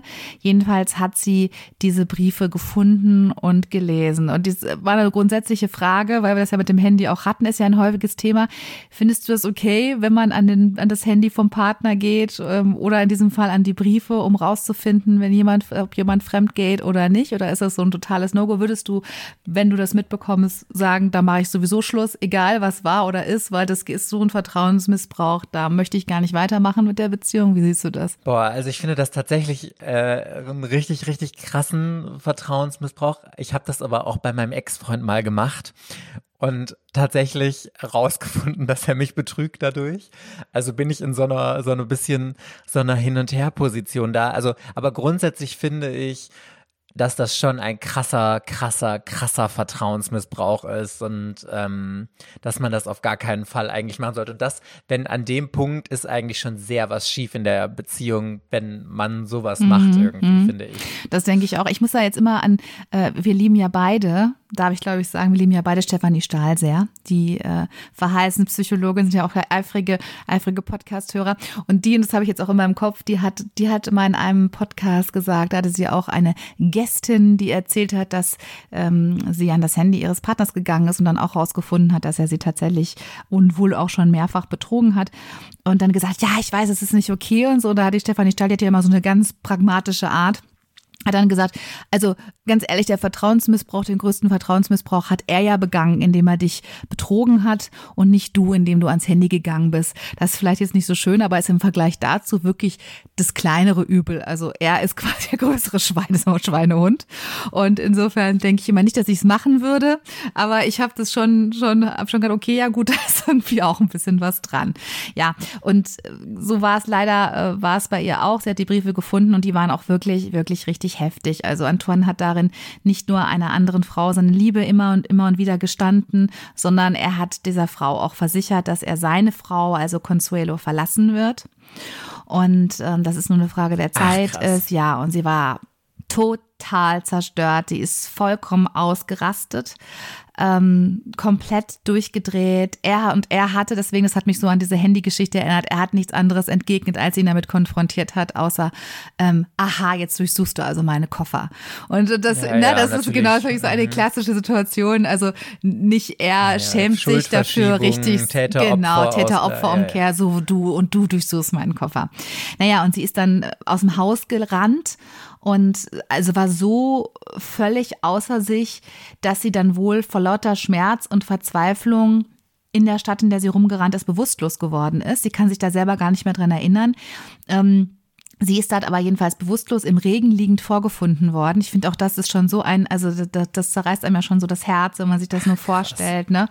Diese arme, das ist offensichtlich ja auch eine sehr, sehr zierliche kleine äh, Frau, die so völlig fertig im Regen liegt, bewusstlos ist vor lauter Schmerz und Verzweiflung und gar nicht weiß, wohin. Und da hat man sie, weil man nicht wusste, wer sie ist, hat man sie tatsächlich in ein Haus für Obdachlose gebracht, ne? Weil das war normalerweise, ich meine, ist ja auch heute oh, wahrscheinlich noch so, Gott. wenn man jemanden, ja, wenn man jemanden bewusstlos irgendwo in der Gosse liegen sieht und man hat keine Ausweispapiere an sich, würde das wahrscheinlich bei uns auch so ein bisschen so passieren. Ähm, und dort ist er dann eben wieder zu sich gekommen, wusste überhaupt nicht mehr so genau, was, was war und ähm, ja, hat natürlich dann gedacht, als sie dann gesagt hat, wer sie ist, dass sie äh, Madame de Saint-Exupéry ist und jeder kannte natürlich an Antoine de Saint-Exupéry, dass man jetzt ihrem Mann Bescheid sagen wird und dass er natürlich kommen wird und sie dann abholen will wird. Und ähm, ja, jetzt darfst du noch mal raten, was hat er getan oder was hättest du denn getan, wenn wenn du jetzt äh, der äh, Ehemann gewesen wärst? Ja, ich hätte natürlich gesagt, hör mal Perla, Perlo, also ganz ehrlich, wenn du schon so neugierig bist und äh, meine ganzen Briefe hier durchwühlst, da werde ich dir jetzt erstmal schöne Lektion erteilen. Du kannst jetzt erstmal die Nacht im Obdachlosenheim verbringen und äh, mal deine Lektion daraus lernen und morgen sprechen wir dann nochmal darüber. So. Ja, da bist du, bist du schon relativ nah bei Antoine. Aber bei ihm ist es noch heftiger, weil du hast ja jetzt quasi noch einen pädagogischen Auftrag formuliert. Du hast ja gesagt, ich hätte sie nicht abgeholt, weil ich will ihr einfach zeigen, so geht das nicht. Ne? Und sie soll das jetzt mal verstehen. Aber leider war es noch ein Ticken dramatischer ähm, äh, bei Antoine. Es hat ihn, glaube ich, einfach wirklich komplett gar nicht interessiert. Also man hat bei die Polizei hat bei ihm tatsächlich mehrfach angerufen. Er ist nicht ans Telefon gegangen. Die sind zu ihm hingefahren und haben vor der Tür in der Tür gestanden und haben geklingelt. Er hat die Tür nicht aufgemacht. Und es hat sie niemand abgeholt. Und Consuelo war völlig verzweifelt, ähm, weil in diesem Obdachlosenheim tatsächlich ähm, starke Medikamente ausgegeben worden sind, um die Leute ruhig zu stellen. Ähm, Im Bett nebenan wurde ein von einer von einem Mann ein anderer Mann ähm, erstochen, der Bauch aufgeschlitzt, alles war äh, voll Blut, die Leute komplett ah. außer sich. Also es war jetzt kein, ja, also ganz furchtbar, es ist kein Zustand oder kein, in dem man sich gerne aufhalten möchte. Und die wollten sie aber nicht gehen lassen. Und äh, sie wusste also nicht, was sie tun sollte. Und dann hat sie mit einer Perle, einer, einer Perle, die sie als Ohrring noch hatte, hat sie dann tatsächlich einen Pfleger äh, bestochen und hat ähm, ihm hat gesagt, er bekommt diese Perle, hat dann noch auf die drauf gebissen, ob die auch wirklich echt ist und hat gebeten, dass er ihr hilft, aus diesem Obdachlosenheim rauszukommen. Das hat er dann auch getan. Und jetzt geht der Albtraum leider weiter. Man kann es schon sich so ein bisschen vorstellen. Sie ist dann nach Hause gegangen ja, und da hat sie dann Antoine vorgefunden, aber nicht alleine, sondern mit seiner Geliebten Nein, schlafend oh im Bett. Ja, also ja, ich würde sagen, ja, also absoluter Albtraum. Das kann man jetzt wirklich nicht anders sagen. Und für mich absolut nicht mehr nachvollziehbar. Aber das Wieso? ist doch keine Liebe. Also das, ja. das, das, ist doch total krank. Das ist ja die eine der toxischsten Beziehungen, von denen ich jemals gehört habe. Das, also ich frage mich, hat er die denn wirklich geliebt? Oder war das einfach so, ja, okay, die war jetzt mal ein bisschen, äh, hatte ich ein bisschen Spaß mit, aber die waren ja verheiratet zu dem Zeitpunkt schon, ne? Also. Tatsächlich. Und es haben sich von diesen, ich habe jetzt wie gesagt eine Sache ausge, ausgesucht oder aus, erzählt, aber von diesen Szenen haben sich während der ja gar nicht so lang also die haben 1931 haben die geheiratet und er ist 1944 gestorben. Das heißt, es waren 14 Jahre Ehe. In dieser Zeit haben sie sich so häufig getrennt und betrogen und beschworen, sich nie wiederzusehen und sind aber immer wieder zueinander zurückgekehrt und haben immer wieder sich versichert, dass äh, der jeweils, die jeweils andere die große Liebe ist. Also ja, Ganz, ganz faszinierende Geschichte, finde ich. Ähm, ja, und Consuelo hat natürlich, ist natürlich darauf total traurig gewesen, sehr, sehr depressiv gewesen. Es ging ihr richtig, richtig schlecht. Und sie hat sich dann endgültig eben, also ihrer Meinung nach endgültig von Antoine getrennt und hat gesagt, okay, ich fahre jetzt zurück nach Südamerika und hat, hat sich eine Passage auf einem Kreuzfahrtschiff äh, gebucht. Und auch diese, diese Geschichte auf dem Kreuzfahrtschiff, auch da könnte man schon allein eine Erzählung rausmachen. Also egal, was diese Frau oder dieser Mann getan hat, es war immer dramatisch und war immer was los. Sie ist nämlich dann in, in so einem ganz positiven Zustand an Bord gegangen. Ähm, ich habe, um das halt auch mal kurz da die Quelle zu nennen, sie hat ein Buch geschrieben, was dann später veröffentlicht wurde.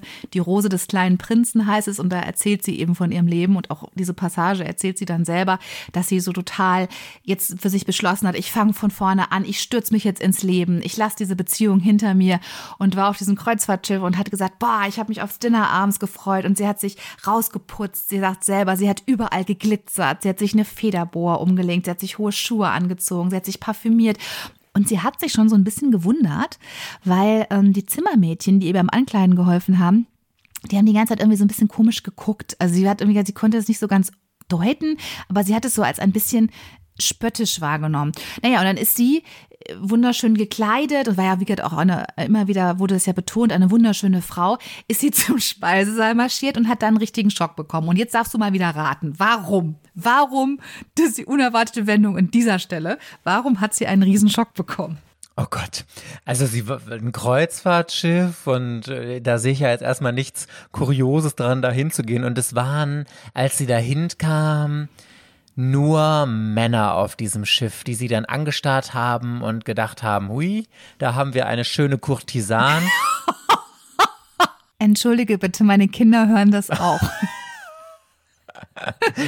Mir ist übrigens ganz charmant aufgefallen, wollte ich mal sagen, dass du aus allen meinen Folgen Aspekte in deine Folge einbringst. Flugzeug, mhm. Tauchen, jetzt mhm. Kreuzfahrtschiff. Leiche im Wasser. Das, das ist so schön, das ist so Richtig. metaphorisch, dass du in dieser Jubiläumsfolge alle Folgen vorher hier drin vereinst. Wow. Respekt oh, dafür. Thank you. Mhm. Und ich möchte sagen, wie, wie einfach wahnsinnig toll du alles interpretierst, was ja. ich hier tue, was ich gar nicht intendiert habe. Äh, äh, selbstverständlich mir genau so Natürlich. gedacht habe. Ja, sicher, da hast du dir also doch tagelang Gedanken drüber gemacht, das so perfekt Wie schaffe ich das?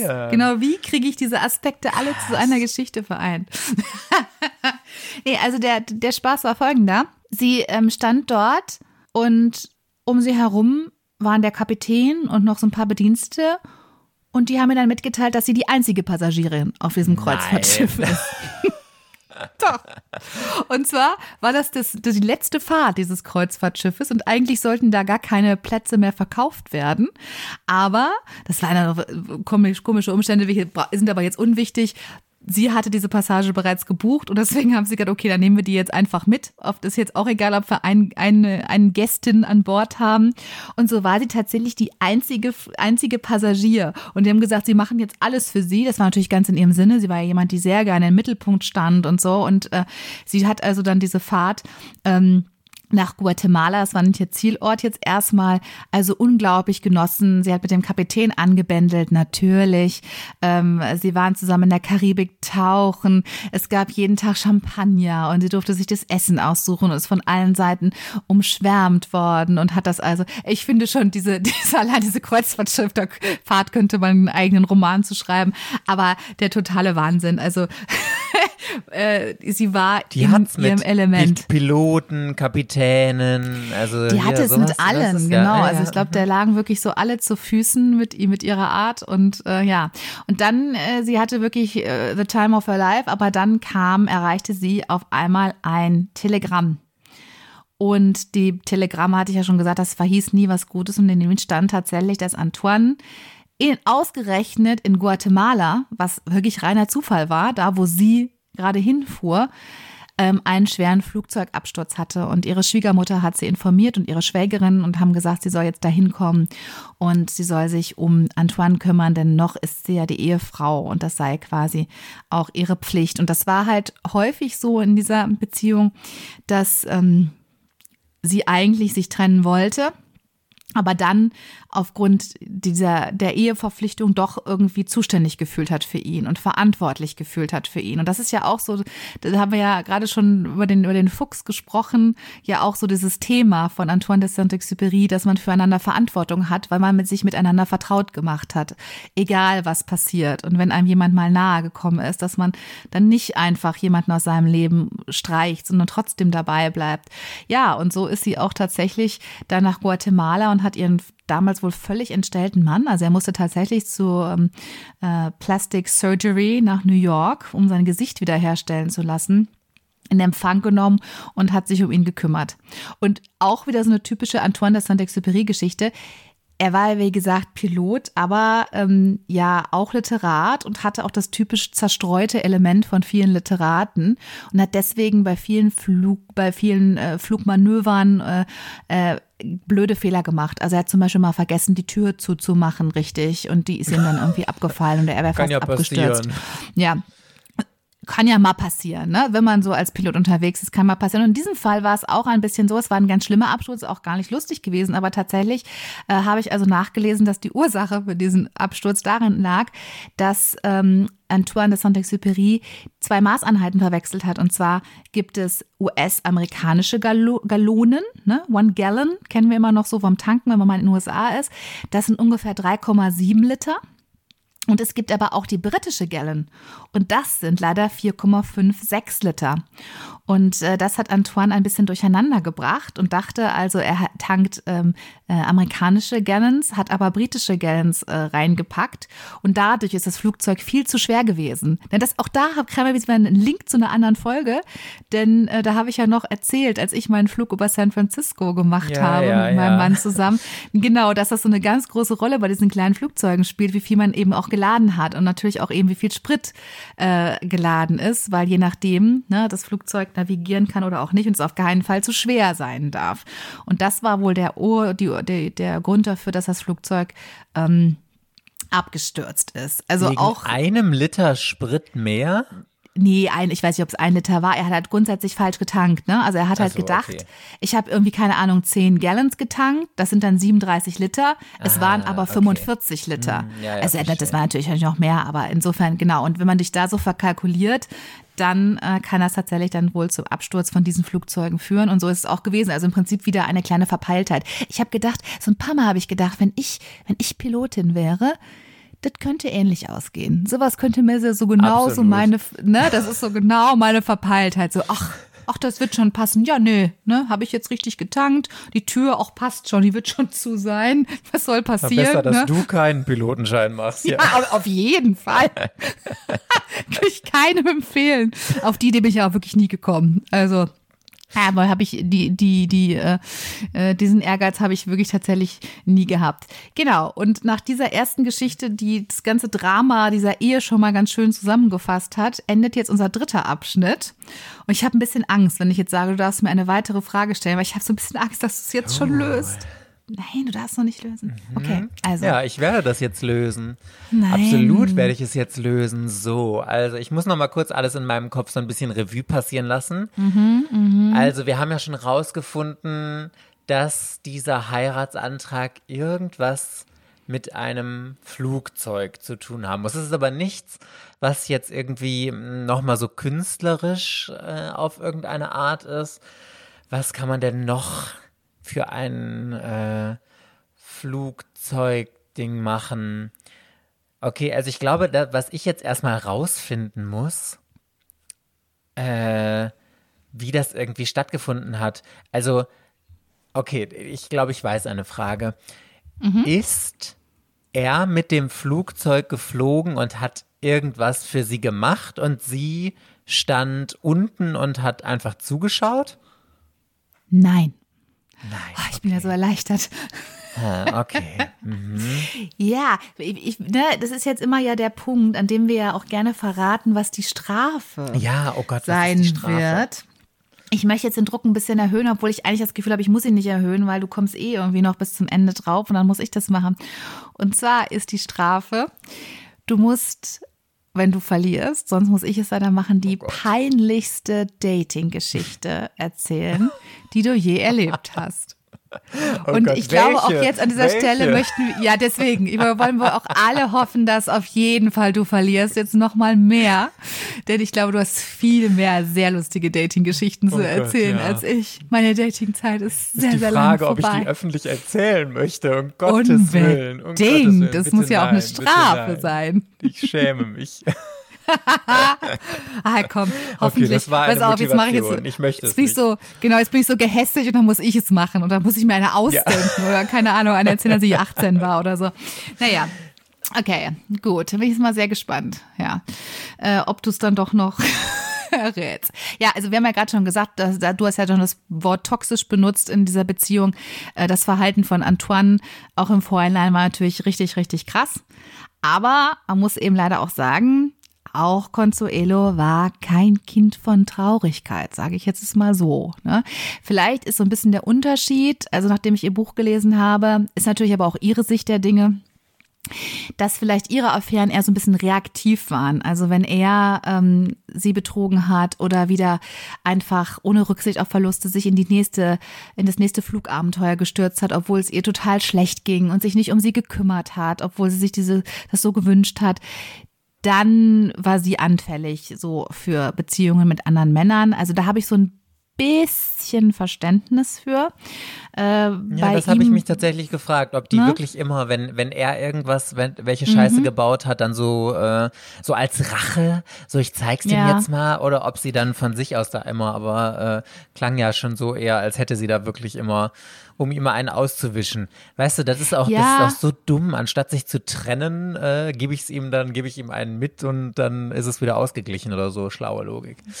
Ja, wobei ich glaube, das war gar nicht so, ich glaube, das, das gar, gar nicht so ihre Intention war, ihm einen auszuwischen. Ich glaube wirklich, dass sie sich damit so ablenken wollte. Einfach von ihrem Liebeskummer auch ablenken und äh, auch, ne, ich meine, das wissen wir alle, wenn man Liebeskummer hat, wenn man ähm, abgelehnt wird, dann ist das einfach ein riesen, riesen, riesen Drama für Selbstwertgefühl. Also es ist nicht nur der Mensch, den man liebt, den man Angst, den man verliert, ne, und die Verlustängste, sondern es ist einfach für Selbstwertgefühl ganz, ganz schlimm.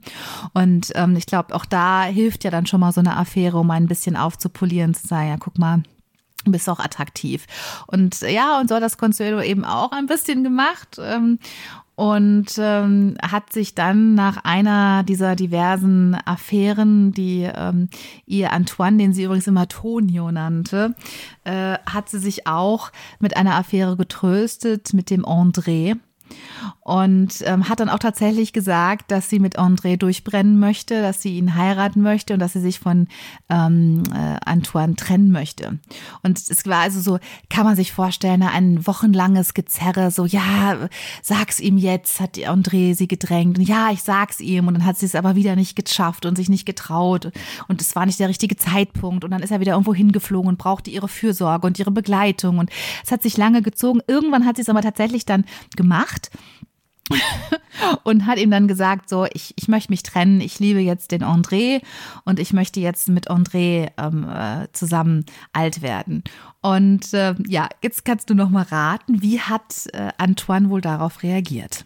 Ja, der war natürlich äh, total wütend, wie das bei Männern so ist, weil wenn das, was ja eigentlich ihnen gehört, auch wenn sie da ständig irgendwie Freuden treiben, dann äh, rastet man natürlich darüber aus und ähm, er hat den, wie heißt der, an André hat er André. ausfindig gemacht und zu einem Duell herausgefordert.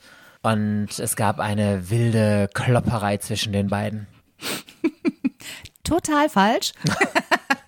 Auch diese Reaktion finde ich jetzt wieder mal sehr erwartet, unerwartet. Nein, er hat gesagt, okay, dann ruft ihn an, der soll jetzt gleich vorbeikommen und soll dich abholen. Das, das finde ich ja schon wieder stilvoll. Das finde ich stilvoll. Und dann hat, äh, hat, ist also der André mit einem Freund zusammen vorbeigekommen und bevor er die Tür geöffnet hat, der Antoine, hat er sein Hemd ausgezogen und ähm, hat also mit nacktem Oberkörper, der war ja zwei Meter groß und auch sehr kräftig, also er muss auch schon physisch eine Erscheinung gewesen sein, hat er sich mit nacktem Oberkörper wie King Kong persönlich, stelle ich mir vor, wohl stark behaart, also so wurde es auch beschrieben, an die Tür gestellt und hat also ganz freudestrahlend die beiden Männer reingebeten und zum Grillen eingeladen. Und hat ihnen Pernod angeboten und dann haben sie zusammen den Nachmittag mit Pernod und Grillen verbracht und mit nacktem Oberkörper und danach ist Consuelo bei ihrem Mann geblieben und sie haben einfach nie wieder darüber gesprochen. Und André war aus dem Leben getilgt. Ach Gott, Schräg, was ist das oder? denn für eine Testo-Bombe, der Typ, ey. Mein Gott, was ist denn das für eine schräge ich Nummer? Hammer. Gottes ich find's so geil, die Vorstellung. Ja, kommt doch rein, ich hab einen Grill an. Die, die Frau kannst du ja auch später noch mitnehmen, ne? Jetzt lass uns erstmal hier ein paar Steaks wegmachen und ein Bierchen zischen und dann nimmst du die Olle halt später mit, macht ja gar nichts. Also ja, ich, ich bin so, ich bin schwanke zwischen, oh mein Gott, wie krank ist das bitte? Und irgendwie finde ich es aber auch total die geile Reaktion, so total gechillt. Ja, ja, komm, Junge, wir wissen doch beide, das ist meine Perlo hier. Äh, und jetzt lass mal zusammen grillen und dann hat sich die Sache irgendwie erledigt. Also irgendwie finde ich es auch wieder stilvoll, muss ich sagen. Ich, ich finde es ich find's auch total, total witzig. Ich, das, ich, ich werde, ne, I learn from the best. Ich habe mir ja schon gedacht, das werde ich auch machen. Also sollte ich mal in so eine vergleichbare Situation kommen, dann sage ich zu meinem Mann, die Uschi kann gern vorbeikommen. Dann mache ich im Bikini-Oberteil die Tür auf und dann denkt die Konkurrenz, oh shit, Oh, Fuck, shit. ich habe nur ein B-Cup. Die heißeste Frau, wow. genau, ich habe nur so ein scheiß B-Körbchen, da kann ich gar nicht mit an und zack ist die weg und dann zieht die Leine. So mache ich das auch. Also ich, ich habe ja, mir das jetzt schon mal abgeschaut, ne? So werde ich das handhaben. Hä, Also das, so. das, da wird noch schlimmer. Die wird auf der Stelle lesbisch, weil die denkt, shit, was ist das für eine heiße Frau? Das, das, das, ist, das ist was Besseres kann man auf diesem Planeten nicht mehr haben hier als die heiße genau, Perla und hier. Tim, warum hast du mir nicht von deiner Frau erzählt? Genau. Lass uns alleine, Tim. Ach komm. Nee, nee, nee, komm.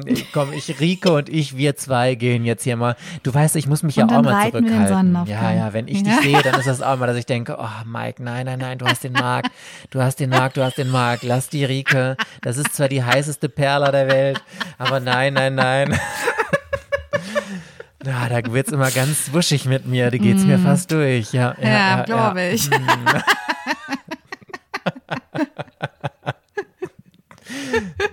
Nee, Ja, in schön. diesem Sinne. Na, so wird es sein, so wird es sein.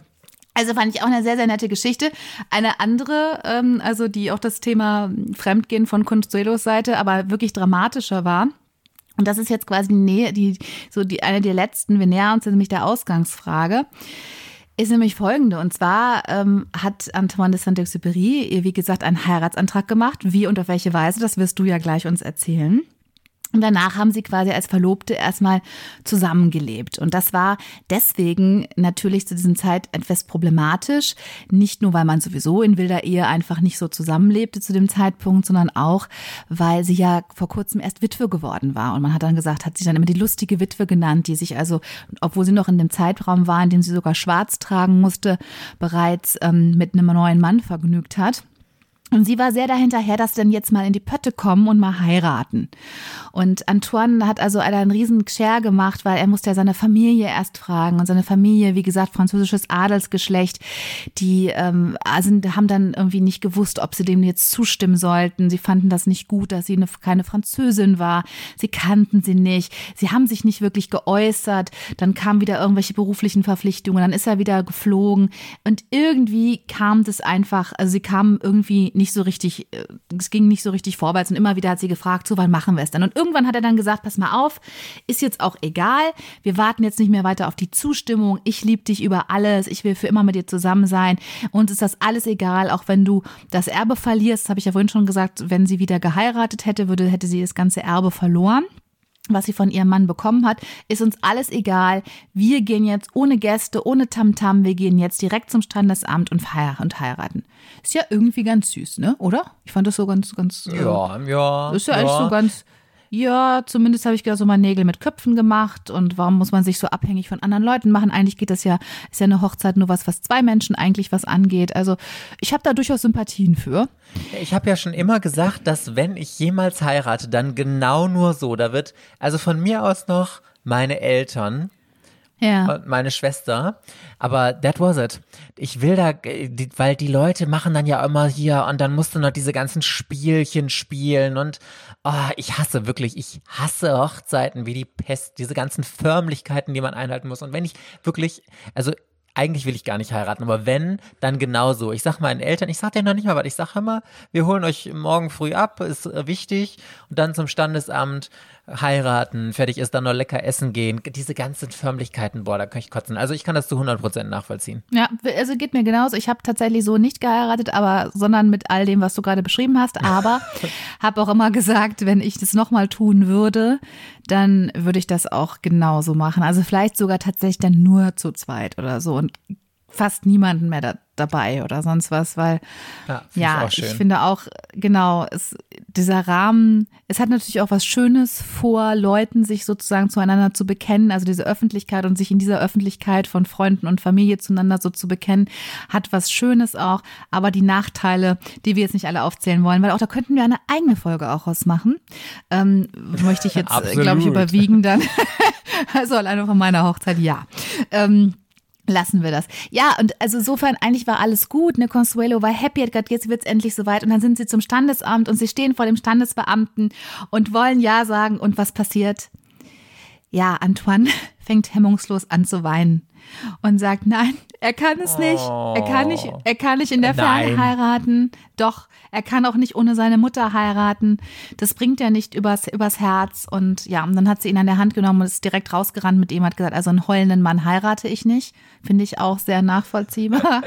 äh, oder wie findest du das? Findest du das verständlich oder findest du Weichei? Nö, also äh, das finde ich total in Ordnung. Und ich finde, die beiden haben jetzt noch den Vorteil, dass sie kein großes Aufgebot hatten, weil wären mhm. da jetzt 100 Leute rumgestanden und er hätte sie dann, wäre das ja eine richtig peinliche Nummer gewesen.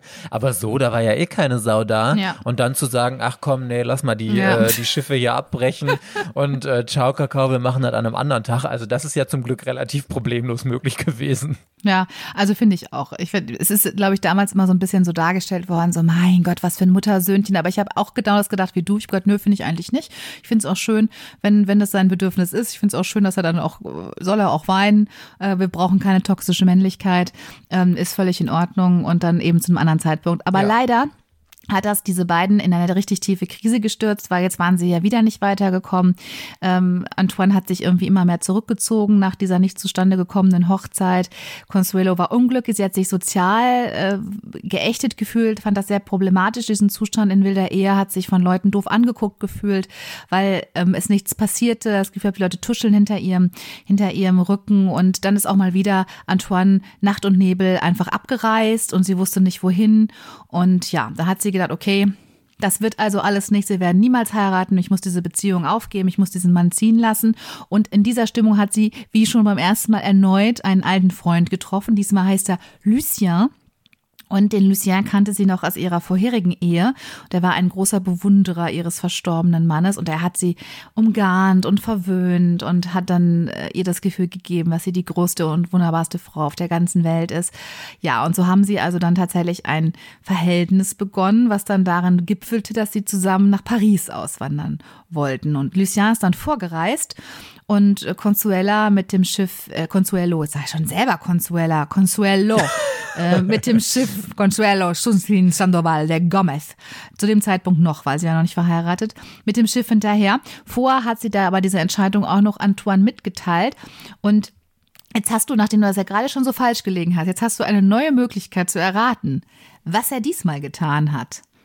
Als sie ihm Nachdem gesagt hat, okay, sie ihm gesagt hat, so, ich habe so jetzt verhalten. hier äh, den Typen.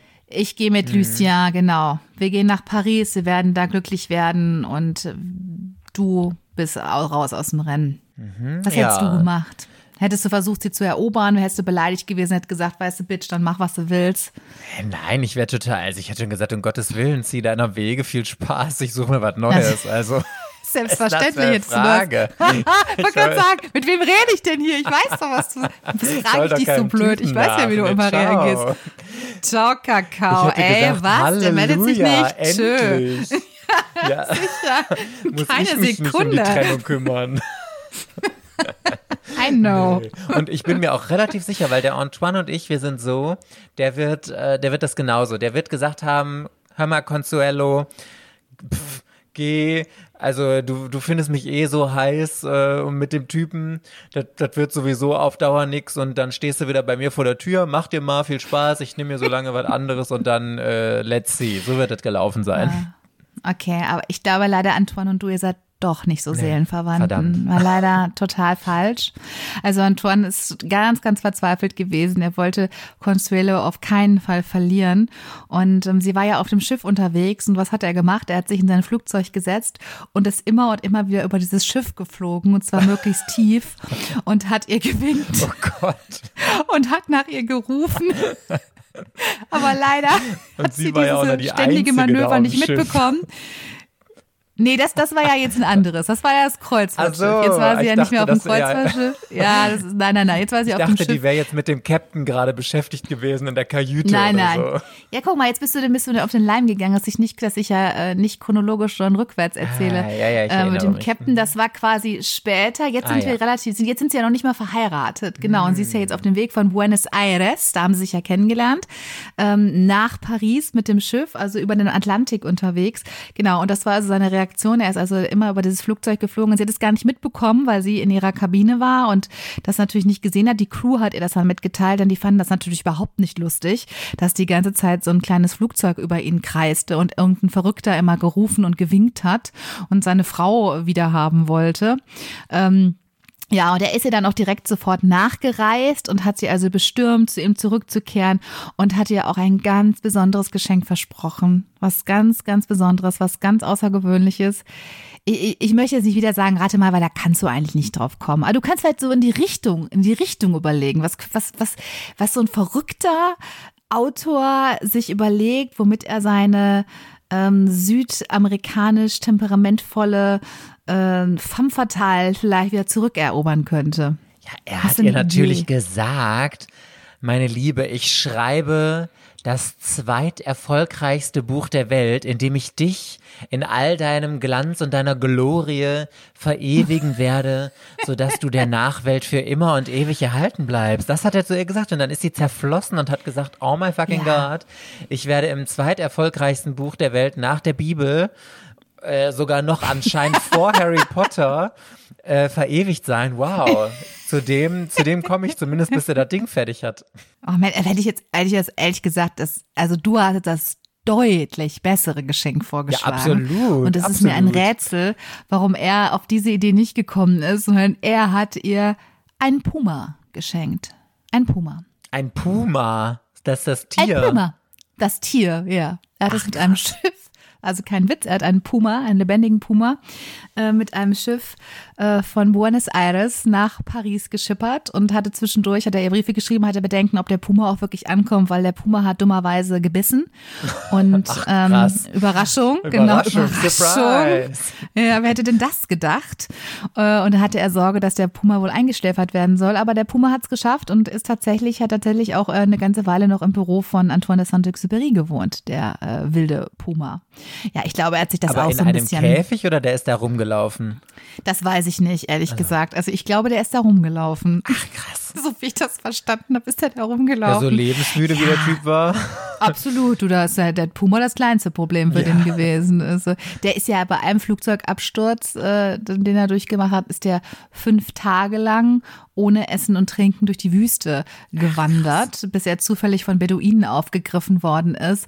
Der hat Teste für Wasserflugzeuge gemacht, bei denen er fast ertrunken ist. Also der hat ja so viel hinter sich, da der Puma ist das kleinste Problem.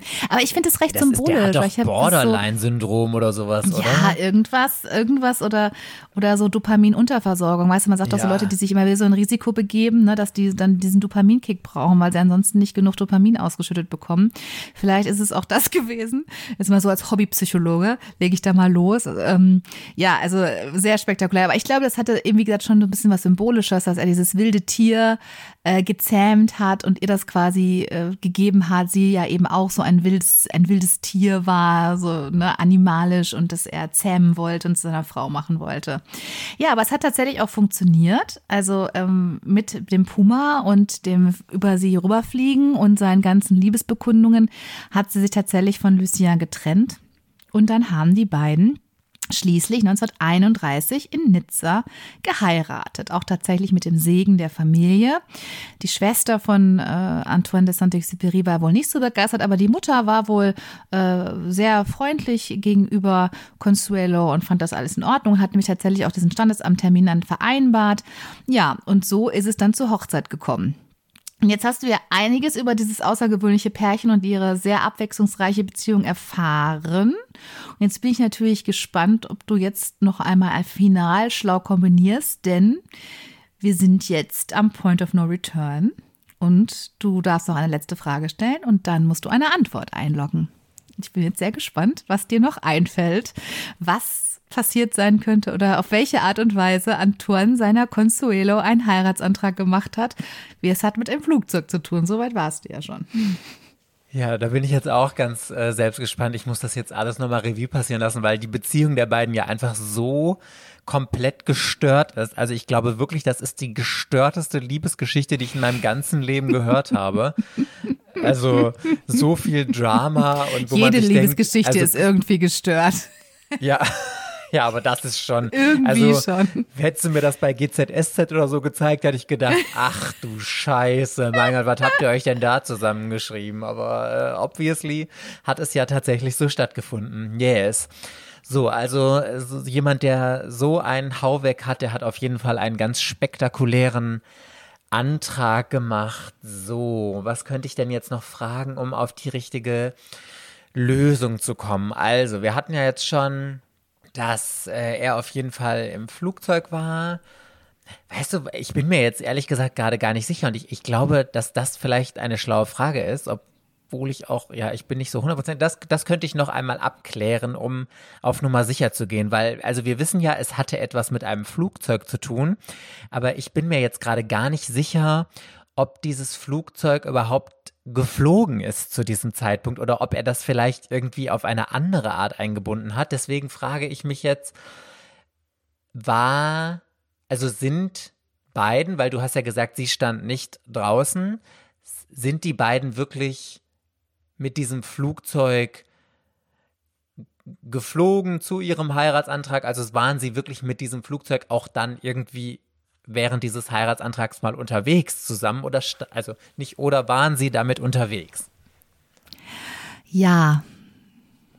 Okay. Ich will nicht hm. Ich will nicht meine erste Folge gleich verlieren. Okay, gut. Das heißt, jetzt muss ich lösen. Jetzt musst du lösen. Jetzt musst du mir sagen, was du glaubst, wie es abgelaufen ist. Also, okay, ich pass auf.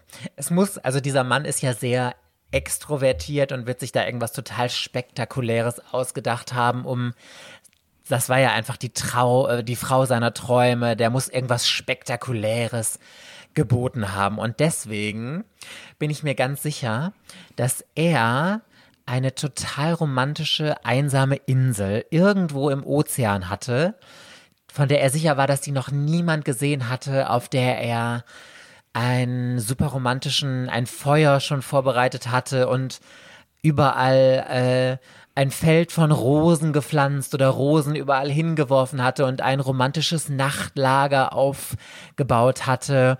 Und zu dieser kleinen Insel ist er mit seiner Consuelo geflogen und hat dann das Flugzeug spektakulär natürlich gelandet, wie es für ihn gehört, um dann dort auf dieser einsamen Insel ihr ganz romantisch in diesem Bett einen Heiratsantrag zu machen.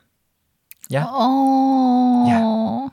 Das ist es. Oh, das Gut, ist oder? total süß. Ja. ja, und das finde ich ja, das ist jetzt auch wirklich sehr schön, so dieses Element, der kleine Prinz mit seiner Rose und dass sie doch diese Vorlage für die Rose richtig, ist. Richtig. Und deswegen, das hast du jetzt auch so schön miteinander in genau, Zusammenhang das gebracht. Das ist total ja. toll. Also du bist, mhm. ich finde, du bist ja, heute richtig gut drauf. In der Interpretation großartig. Aber leider ist es trotzdem falsch. Ah! Oh nein. Oh ja, ja, ja, ja. Oh nein. Jetzt bin ich mal gespannt. Also ganz ehrlich, verloren. was spektakuläreres kann es nicht geben. ja, vielleicht ist okay. Äh, ich weiß es nicht, je nachdem. Ja, also dann, dann will ich das Ganze mal auflösen. Und zwar ja, haben die beiden sich ähm, bei einer Abendveranstaltung in Buenos Aires auf einer Soiree getroffen. Und äh, Consuelo wollte eigentlich gerade gehen. Da kam er rein und war direkt von ihr total geflasht, würden wir uns heute sagen. Wow, ich wusste gar nicht, dass so schöne Frauen anwesend wären. Wäre so, so, ein Spruch, ne? Da würde ich ja gleich auf dem Absatz eigentlich kehrt machen. so ein typischer. Ja. Oh, ich wusste gar nicht, so schöne Frauen hier sind. Oh, ich wusste gar nicht, dass so bescheuerte Typen hier sind. Naja, ähm, und äh, dann äh, haben sie sich miteinander aber dann nochmal hingesetzt, fanden sich gleich irgendwie interessant und haben sich nett unterhalten. Und ähm, am nächsten Tag haben sie sich dann am Flugplatz äh, wieder getroffen. Äh, Consuelo hatte noch ein paar Begleiter dabei, die sie auch von dieser Party kannte. Und dann hat äh, Antoine sie quasi genötigt, in dieses Flugzeug mit ihm zu steigen. Sie wollte nämlich nicht. Sie hat gesagt, sie hat Angst und sie hat auch Angst, dass ihr daran schlecht wird. Und er hat gesagt, doch, doch, sie steigen jetzt mit mir hier rein, hat ihr wohl den Weg da so ein bisschen versperrt, also auch schon leicht problematisch.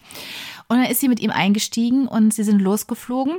Ihr ist wohl latent übel geworden, weil er auch recht rasant gefahren ist. Und auf einmal hat er mitten in der Luft oben den Motor abgestellt. Und dann hat er Nein. zu ihr gesagt, doch, doch. Und dann hat er zu ihr gesagt, dass ähm, sie ihn jetzt küssen soll. Und ich meine, was? Also gut, die, die kannten sich irgendwie einen Tag. Sie war gerade vor kurzem erst Witwe geworden.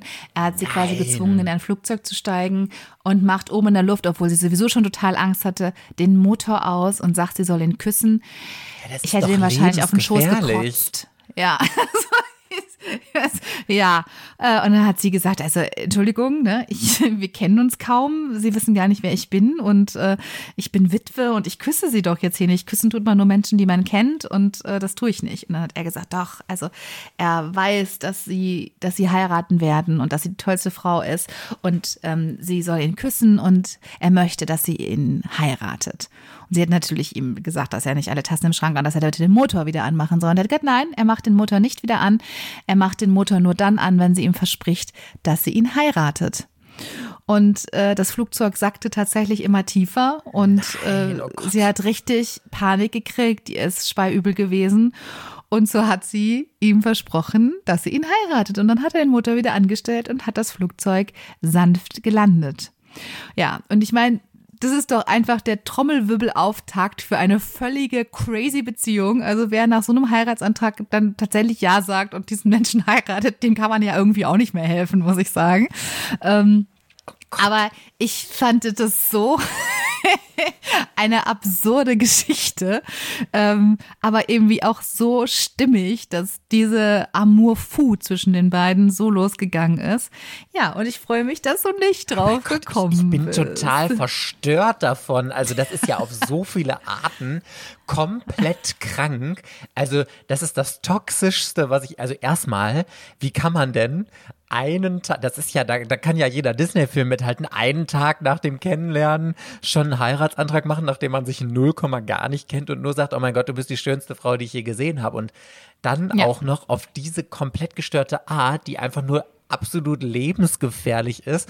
Und wirklich, ich frage mich gerade, wie man ernsthaft in der Luft, also das ist ja jetzt auch keine, kein, kein Jumbojet gewesen, den der geflogen hat, sondern wahrscheinlich so eine kleine Propellermaschine oder irgendwie sowas. Ja, ja. Und die muss doch direkt, also wenn man den Motor ausmacht und diese Propeller, dann muss das doch direkt abstürzen. Also ich finde das so unver... Also und ganz ehrlich, ich, ich hätte dem natürlich auch alles versprochen. Er läuft und hätte gesagt, ja natürlich, mein Schatz, love you forever and ever always. Aber an Boden, am Boden wäre ich direkt zur nächsten Polizeistation und hätte gesagt, Leute, Alarm, Alarm, Alarm, ich habe hier einen für die Klapse für euch. Packt den mal direkt weg. Was, was ist mit dem? Den, also wie, wie kann die denn mit dem noch vor den Traualtar getreten sein? Also wie du sagst, selbst schuld. Ja, also, absolut. Nee. Also selbst schuld sehe ich genauso. schockierend. Ich finde es total, total crazy. Und ich finde es eben auch interessant, wie sowas ähm, offensichtlich von ihr zu einem romantischen Akt umgedeutet wurde. Das ist so eben, ne, da haben wir uns ein paar Mal schon drüber unterhalten, das ist so, so wie, wie äh, Frauen es romantisch finden, wenn sich ihr Mann mit einem anderen Mann um sie herum prügelt. Und ich sagen würde, das ist einfach nur auch total gaga Ja. und extrem toxisch und überhaupt nicht romantisch, weil ne, das so zeigt, man, der Mann meint, man ist irgendwie der Besitz von einem, um den man sich mit jemand anders streiten kann, als ob es darum ging, das ist meins, das ist meins. Äh, Und genau sowas finde ich auch, also wenn man so eine Aktion romantisch zu der großen Liebe umdeutet, dann ist einem ja so nicht so richtig zu helfen. Insofern, ja, das hat sich ja auch leider durchgezogen, dass die sich sehr, sehr viel, sehr, sehr wehgetan haben. Aber trotzdem haben beide bis zum Schluss gesagt, dass der jeweils andere die ganz, ganz große Liebe war. Ja, in den beiden Köpfen war anscheinend irgendwie äh, nicht alles ganz richtig, würde ich jetzt mal sagen. Also das ist schon echt schockierend, muss ich sagen. Also das ist, ja, aber also eine super spannende Geschichte, total krass, was die alles durchgemacht haben. Aber ich finde das auch ehrlich gesagt alles sehr, sehr schockierend und verstörend. Aber das, das passt auch wieder so ein bisschen, wenn ich drüber nachdenke, weil es sind ja gr- oft gerade diese, diese künstlerisch angehauchten Menschen, ähm, die dann so ganz extrem sind, wie Van Gogh, der sich das Ohr abgeschnitten hat oder so, die dann, die dann so, so durch. Und sie, du hattest doch gesagt, sie hat ja auch irgendwas Künstlerisches äh, gelernt, ne? Oder Genau, genau. Sie hatte ja schon eine Künste studiert und sie war auch Malerin, sie war auch Bildhauerin und sie war auch mit den ganz Großen äh, der Branche sozusagen befreundet. Sie kannte Picasso und André Gide, also auch Literaten, äh, bildende Künstler. Da war sie so mit allen ganz enge und äh, ja, hat auch selbst als Künstlerin gearbeitet. Ja, also das war sicherlich eine Feuer- und Feuer-Kombination und ähm, so ist es dann auch bei denen abgelaufen. Yes. Ja, das Sehr kann ich mir sehr schön. gut alles vorstellen. Jetzt freuen wir uns extrem auf deine Oh peinlichste. Dating-Geschichte. Ja, oh mein Ich Gott, das gar wird nicht, super. ich erzählen soll. Ich Ich würde sagen, so du hast wahrscheinlich so viele. Ze- dann, du, ich ändere die Strafe. Die zehn besten und lustigsten Dating-Geschichten. Wir machen eine Extra-Folge Von Mike. dazu, nur mit Genau, Mikes peinlichen Oh, Dating-Geschichten. ja, Und ich könnte sie cool. füllen, ich könnte sie füllen, sag ich Da dir. bin ich sehr, sehr sicher. Deswegen, also wir sollten darüber nachdenken. Wir fangen mal vorsichtig an und wenn dann die Nachfrage kommt, so wir wollen unbedingt davon mehr hören, das war so lustig, dann machen wir eine Special-Folge zur 20. Folge, ähm, in der wir dann darüber sprechen, äh, wie du, wie, wie viele supergeile Dating-Geschichten du noch anzubieten hast. Ja, wunderbar. Das war die erste von mir moderierte Unerwartet, unerwartet Folge. Es hat mir super, super viel Spaß gemacht. Vor allem endlich jetzt auch mal eine Liebesgeschichte zu präsentieren. Und ich hoffe natürlich, euch hat's allen auch gefallen. Dann, jetzt sage ich diesen Spruch mal, lasst uns unbedingt eine 5-Sterne-Bewertung bei Spotify oder Apple da. Und ich werde auch diesen Satz von Mike jetzt natürlich knallhart durchziehen. Das hilft dem Algorithmus. Also bitte, ja, es ist sehr, sehr wichtig für den Algorithmus und dann hilft es uns. Also auf keinen Fall vergessen. Dann freuen wir uns und wir freuen uns natürlich auch immer über Feedback. Auch gerne bei Instagram zu wissen, wie euch das gefallen hat, dass wir mal die Rollen getauscht haben. Ja. Und dann, Mike, hören wir uns nächste Woche wieder mit einer schönen Shorts-Folge, die du wieder präsentieren darfst. Ich freue mich Genau. schon sehr darauf. Bis dann. Tschüss. Tschüss.